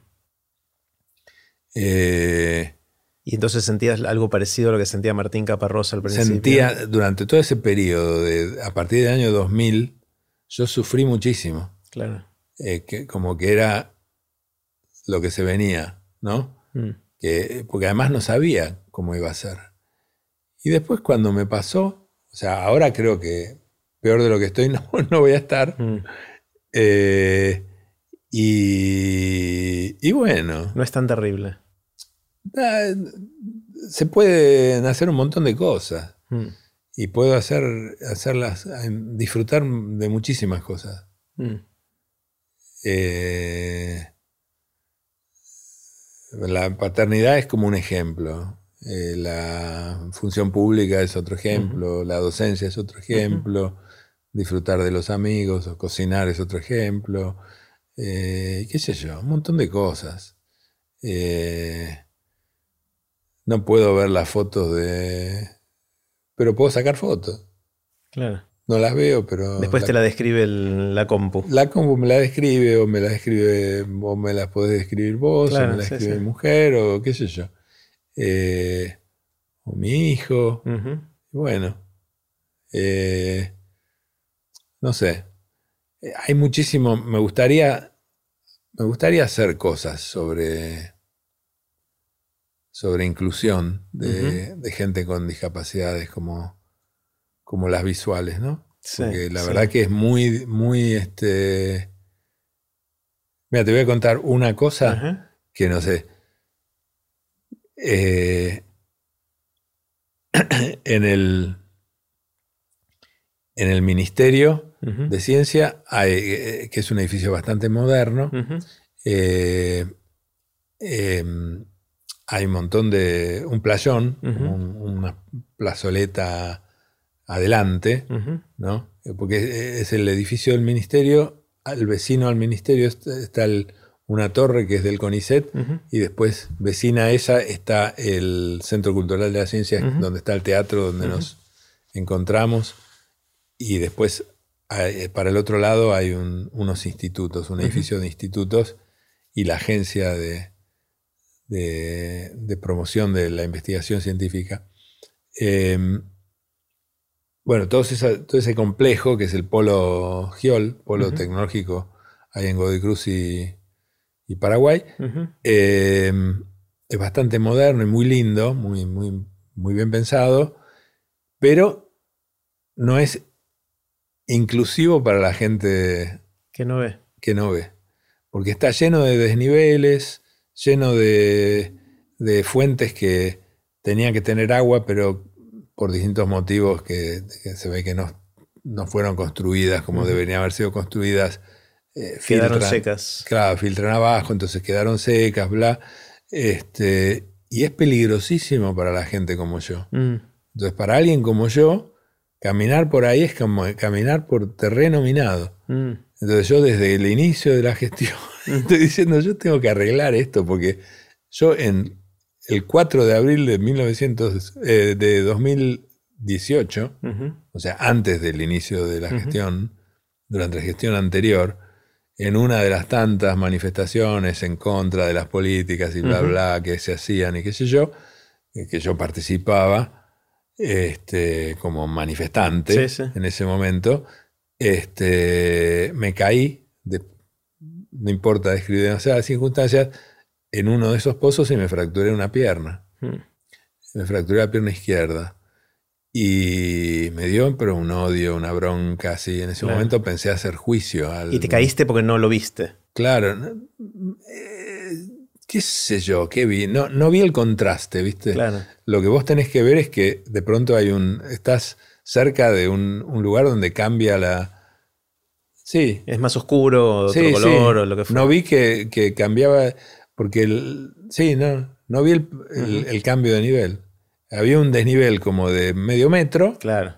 Y me caí y pegué con la rodilla y me, me, rompí, me fracturé la rótula y estuve con una férula, toda una cosa. Por suerte no me tuve que operar. Mm. Y, pero bueno, después dije, no, no voy a hacer nada porque va a ser mal interpretado como una cosa de la política, qué sé yo. Este, y no hice nada, también, también se me fue pasando la bronca. este, porque bueno, viste la mala noticia de que eh, me había caído, después no me tuvo que operar dentro de todo. Fue buena noticia dentro de la mala no fue tan grave. Claro. Fue feo, pero y ahora querés arreglarlo. Eh, te sentís como en algún sentido humillado también, ¿viste? Porque estaba solo y me sentía, y no me tendría que haber caído, esto me pasó porque qué boludez. Bueno, pero era porque estaba perdiendo la vista. Claro. Y, y entonces ahora eso se puede resolver poniendo eh, indicaciones en el lugar sin distorsionar sin, sin que quede un engendro visual y arquitectónico horrible, ¿no? Porque no, no tenés que poner baranditas en todos lados, sí tenés que poner zonas donde haya eh, algún piso, o sea, en el piso tenés que poner eh, marcas que cualquier persona que anda con un bastón, eh, que lo que el, objeto del bastón es percibir los cambios de relieve en, en el piso. Eh, yo tengo un bastón que tiene una bolita que da vueltas y que entonces yo lo voy haciendo deslizar, gira y cuando hay un desnivel... Lo sentís. Lo siento. Y yo cuando hay un, un escalón, lo siento. Yo veo con el bastón. Aprendí a hacer eso y realmente cuando recién entrábamos, vos me, dijiste, ahora hay un escalón. Yo ya lo había visto. claro. La que no viste era que era un techo bajo y vos sos muy alto. Claro, ahí, ese sí te tengo que avisar. Me lo llevo puesto el techo. Claro. Las marquesinas en la calle, por ejemplo. Ah, no, sí, me los golpes que me he dado. no, no, no, no. Sí, las neuronas que deben haber. Tendrían que inventar el equivalente del bastón, pero no sé, con una vincha o un sombrero con. Ah, ¿existen? Existen pero vos sabés que no está muy bien eh, desarrollada. ¿eh? tampoco quiero andar con una cosa como. Pero podría ser una cosa tecnológica, un anteojo o algo que, vaya identificando cosas cercanas. Un sistemita eh, que, se- que- que lo vende una empresa eh, israelí, que es el mejor del mundo, ¿no? Ajá. Eh, que- pero es increíblemente caro. Increíblemente caro. Yo Pero me imagino me algo voy- me simple, voy a algo como terminar comprando algo, Sí. pero Porque los, los autos ahora tienen los detectores de cercanía para estacionar que te hace pipi pipi Pi, pi, cuando pi. te estás acercando. ¿No? Debería haber algo mismo para tu cabeza, una vincha que te pones y que- Claro, lo que pasa es que es- a veces esas cosas eh, el- pecan de, eh, de exceso de información, ¿no? De, Ah, de te darte abruman. demasiado, te, te abruma, claro. O sea, vos tenés que decirle, pará, cortala, ¿no? No, a vos no te pasa que en el auto, cuando Sí, te habla sí, demasiado... lo apago y lo apago, ya está, listo. claro, ya está, no, déjame tranquilo. O sea, hay momentos en donde sí, otros en donde no. Eh, Claro. el, el aparatito este es un aparato que está bueno porque te reconoce caras, ¿no? Mm, te dice con quién estás hablando. Vos sabés que hablábamos de la función pública, la política, y sé yo, así. Ah, y bueno, nos- me pasó con vos, ¿no? El otro día. Este, esa sensación. A mí me pasa, por ejemplo, que estoy en un acto o en un en- en ambiente de, de- de un acto oficial y que yo no me doy cuenta cuando la gente se para, cuando no. Viste, ah, aplauso de pie. eh, porque llegó alguien, se pararon todos, llegó el presidente y se paran Claro, todos. entonces ahí te parás. que parar. Yo no me- alguien me tiene que decir, parate. Claro. Este, o, o este, o si viene alguien que yo conozco, yo no me doy cuenta, a menos que ese alguien me diga, hola Juan Pablo, soy fulanito. Claro, que es lo que yo hago sabiendo vos que me es hiciste eso, Claro. porque vos sabías. Claro, pero de repente nos sentamos y al lado tuyo había alguien que vos conocías, pero no, no saludaste a esa persona porque no sabías. Y yo tampoco sabía, así que no te pude advertir. Me senté al lado de Tati Almeida, Sí. que me, me dice, ay, pero vos, claro, Juan Pablo, Laima. Claro. Y este. Y. Ya me conocía, pero yo. Y, y hay gente que vos no la saludás y se cree este tipo que, claro, porque es viceministro ya no saluda. Claro, no es eso, es que es casi ciego. Claro, no te vi. Y Claro. no, no te veo. Estoy, y a veces te quedás afuera de, de Mm. las conversaciones, porque eh, si la gente no te incluye, un- uno necesita que, te, que lo incluyan. Mm. Yo necesito que me incluyan. Y agradezco cuando sucede. Después tal vez uno también necesitas, bueno, basta, ¿no? Claro. Eh, un, un recreíto. Este, pero bueno, no sé. Ahí se- todo eso se aprende. Mm. Y hay, hay un aparatito, decía que eh, reconoce imágenes, vos te almacenás la- las caras, le Mm. pones los nombres, o inclusive se debe poder bajar de internet o de tu agenda de contactos, Claro. o del. Google, o de, de- Facebook, o, o qué sé yo. eh, te, seguramente se puede cargar eso eh, y te reconoce hasta, no sé, 150, 200, un cierto número de, de caras Y tenés un audífono y te dice o algo. y te, va, te lo va diciendo, claro. Se, se- se inserta como en la patilla del, del, Del anteojo. anteojo. hay una camarita y eso. Y después te lee. Hay como distintos modos de, de funcionamiento. Eh, lee o describe imágenes. No sé. Eh, yo creo que eso va, va. Los sistemas inteligentes van a, van a hacer que eso mejore y seguramente en poco tiempo algo de eso voy a usar. Sí, sí, Pero sí. Por ahora no, no, no di el salto. Juanpa, quiero hacerte dos o tres preguntas cortitas. Las preguntas son cortitas, vos tomate obviamente el tiempo que quieras para, para responder. Y la primera es la del viaje en el tiempo. Imagínate como Ah. seguramente fue el sueño tuyo también de inventar la máquina del tiempo, ¿no? Los, los físicos siempre especulamos con eso. Eh, Imagínate que viene un amigo que dice, Juanpa, la inventé finalmente, y te dice, te voy a dejar hacer un viaje a donde quieras y a cuando quieras, estás un ratito ahí y después volvés al aquí y a la hora. ¿Irías al futuro o al pasado? Primero así, alto nivel. Mira, te, te- te digo, este, a veces me, me juego en contra mí mismo. Por, ahora te, te- capaz que eh, entendés por qué lo digo. Por- mi viejo eh, eh, era psicoanalista y, escribió un libro hacia el final de su vida, se murió hace ya hace como veinte y pico de años, em, de cuentos y, poesías. Y hay una que es muy linda, una poesía, hay otras que la verdad que no.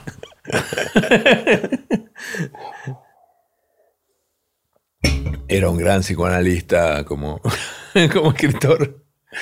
No, no, pero tiene algunas que están muy bien y, los, cuentos también.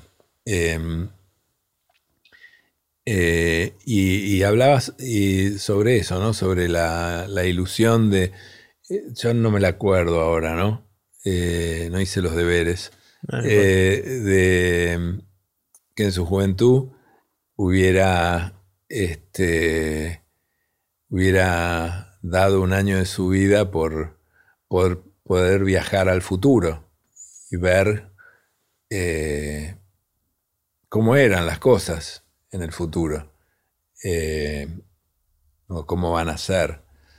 Sobre todo desde una perspectiva de, alguien que, que, cree, como él creía, mucho en el, en el progreso, si querés, de, de, la sociedad humana y en que las cosas van a, vamos a ir hacia una sociedad más justa o, mejor.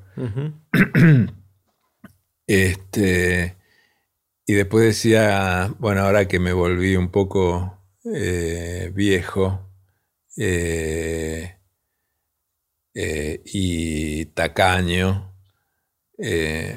decía, creo que daría algunos minutos de, de esta vida para eh, como decía, eh, pasar un atardecer con... Eh, no sé por qué. Me pasa con mis abuelos. Mm. Mm. Sí. A mí me gustaría volver atrás.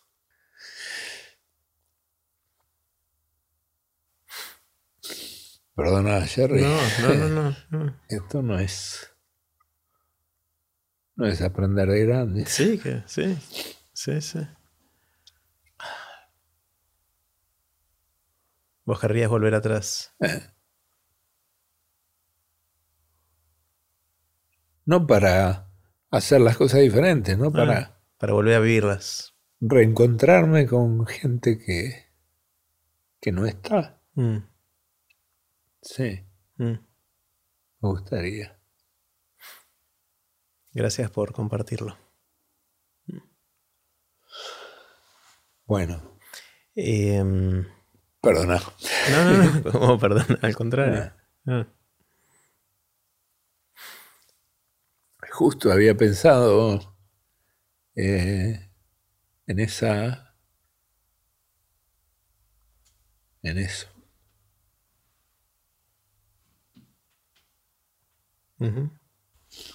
Bueno.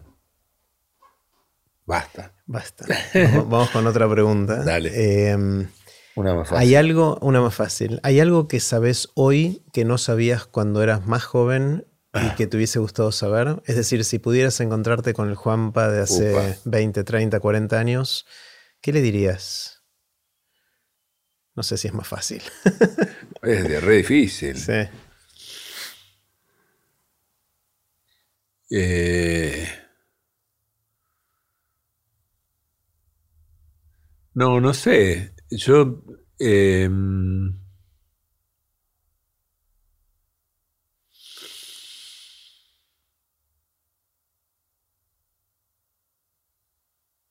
no sé, yo mm, ser paciente es, es, este es importante, pero eh, yo creo que no, no, fui demasiado impaciente, perseverante eh, y disciplinado en, muchas cosas. Eh, yo sé hoy la, importancia que tienen esas cosas, ¿no? Eh, y me parece que en, el, pasado también las, las había. Tal vez eh, siempre fue un tipo muy. Yo siempre fui un tipo muy apasionado, muy, muy así de, involucrarme muy de lleno en lo que hacía. Sí. Eh, desde la actividad científica, pero a full, ¿no? Eh, a disfrutarla y comprometerme con ella hasta otro tipo de, actividades, desde la vida familiar inclusive, o este, la actividad política. Siempre yo milité en política, eh, como te decía, no, no, no, no, no desde los aparatos o la, estructura ni estatal ni, de un partido, sino sí, militaba en su momento en una, agrupación política de, joven este, durante la dictadura, en épocas complicadas, pero este, siempre fui muy, apasionado y eso lo sigo teniendo hoy. Eh, a lo mejor las lágrimas que me salieron tiene que ver con eso. sí. ¿Qué te asombra, qué te sorprende? ¿Qué son esas cosas que ves? hoy ahí digo, ves y, decís, wow, ¿qué, ¿qué, son esas cosas? Hoy me sorprende un nene que se llama Ramiro todos los días. Qué loco. Increíble. Qué loco volver a ser padre después de tener hijos ya grandes, ¿no? Sí, tengo un hijo que tiene 36, una nena que tiene 30. Una nena, sí. La nena de 30. Y ahora un Ramiro y chiquitito. el nene de 16 meses. Claro. Eh, que me sorprende todos los días. Es increíble.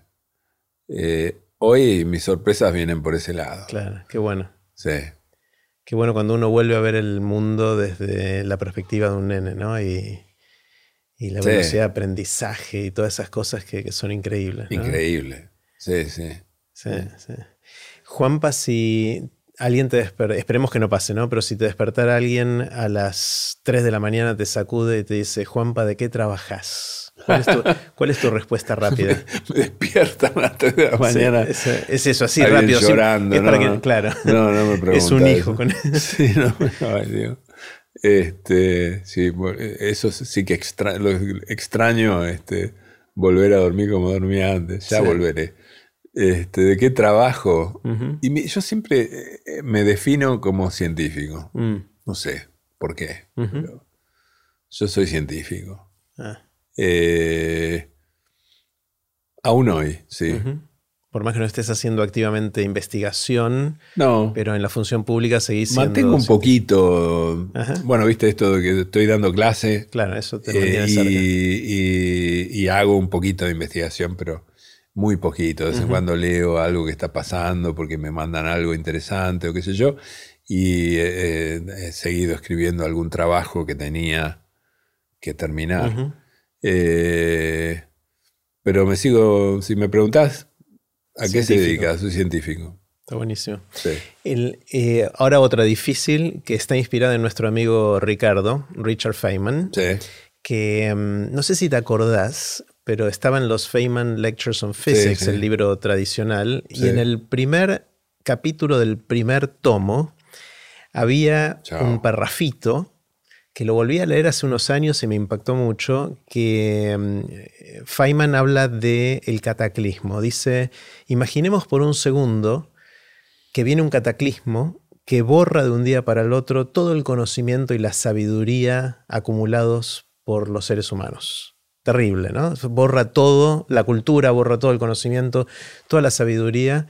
Y a vos, Juan Pablo, esta es mi adaptación al ejercicio que hace Feynman en, el libro, te dan la oportunidad o la responsabilidad de escribir un parrafito, poquitas palabras, que sintetice algo que vos consideras que es importante que los seres humanos mantengan, recuperen, tengan después del cataclismo. Es decir, ¿qué, ¿qué capturarías del conocimiento, de la sabiduría humana? No, no hace falta que sea englobador de todo, puede ser algo chiquitito, que te parece que sería importante legarle a la gente después de este cataclismo. Es difícil la pregunta.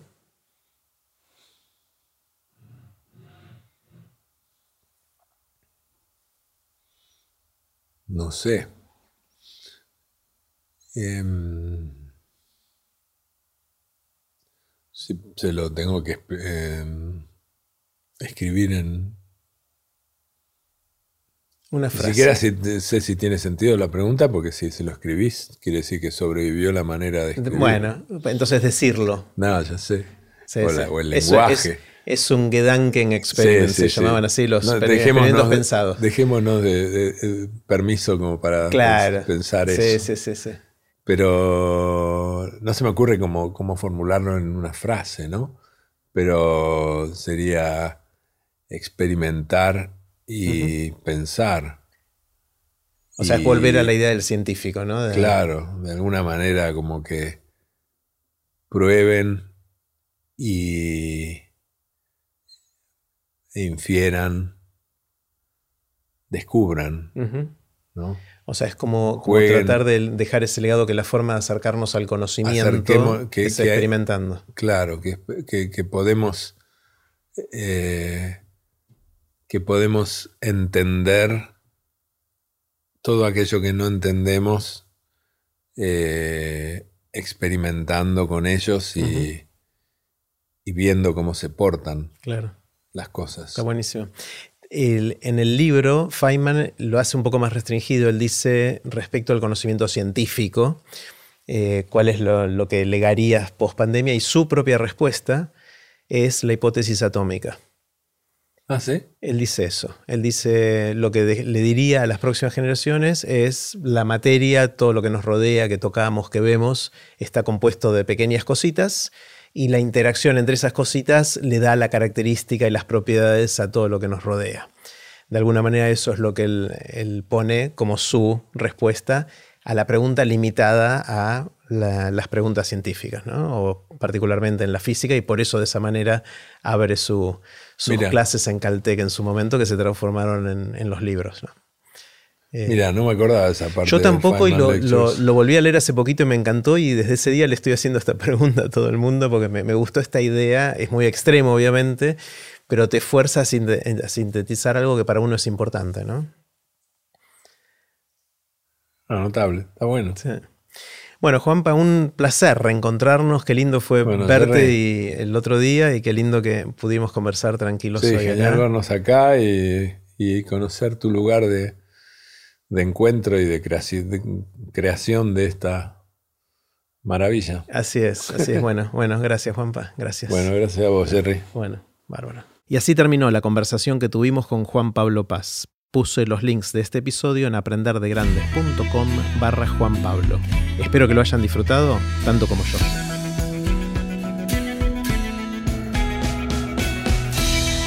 Recuerden que pueden suscribirse para no perderse ningún episodio de Aprender de Grandes en aprenderdegrandes.com. Los espero en el próximo episodio de Aprender de Grandes cuando vuelva a conversar con gente que admiro para seguir aprendiendo durante toda la vida.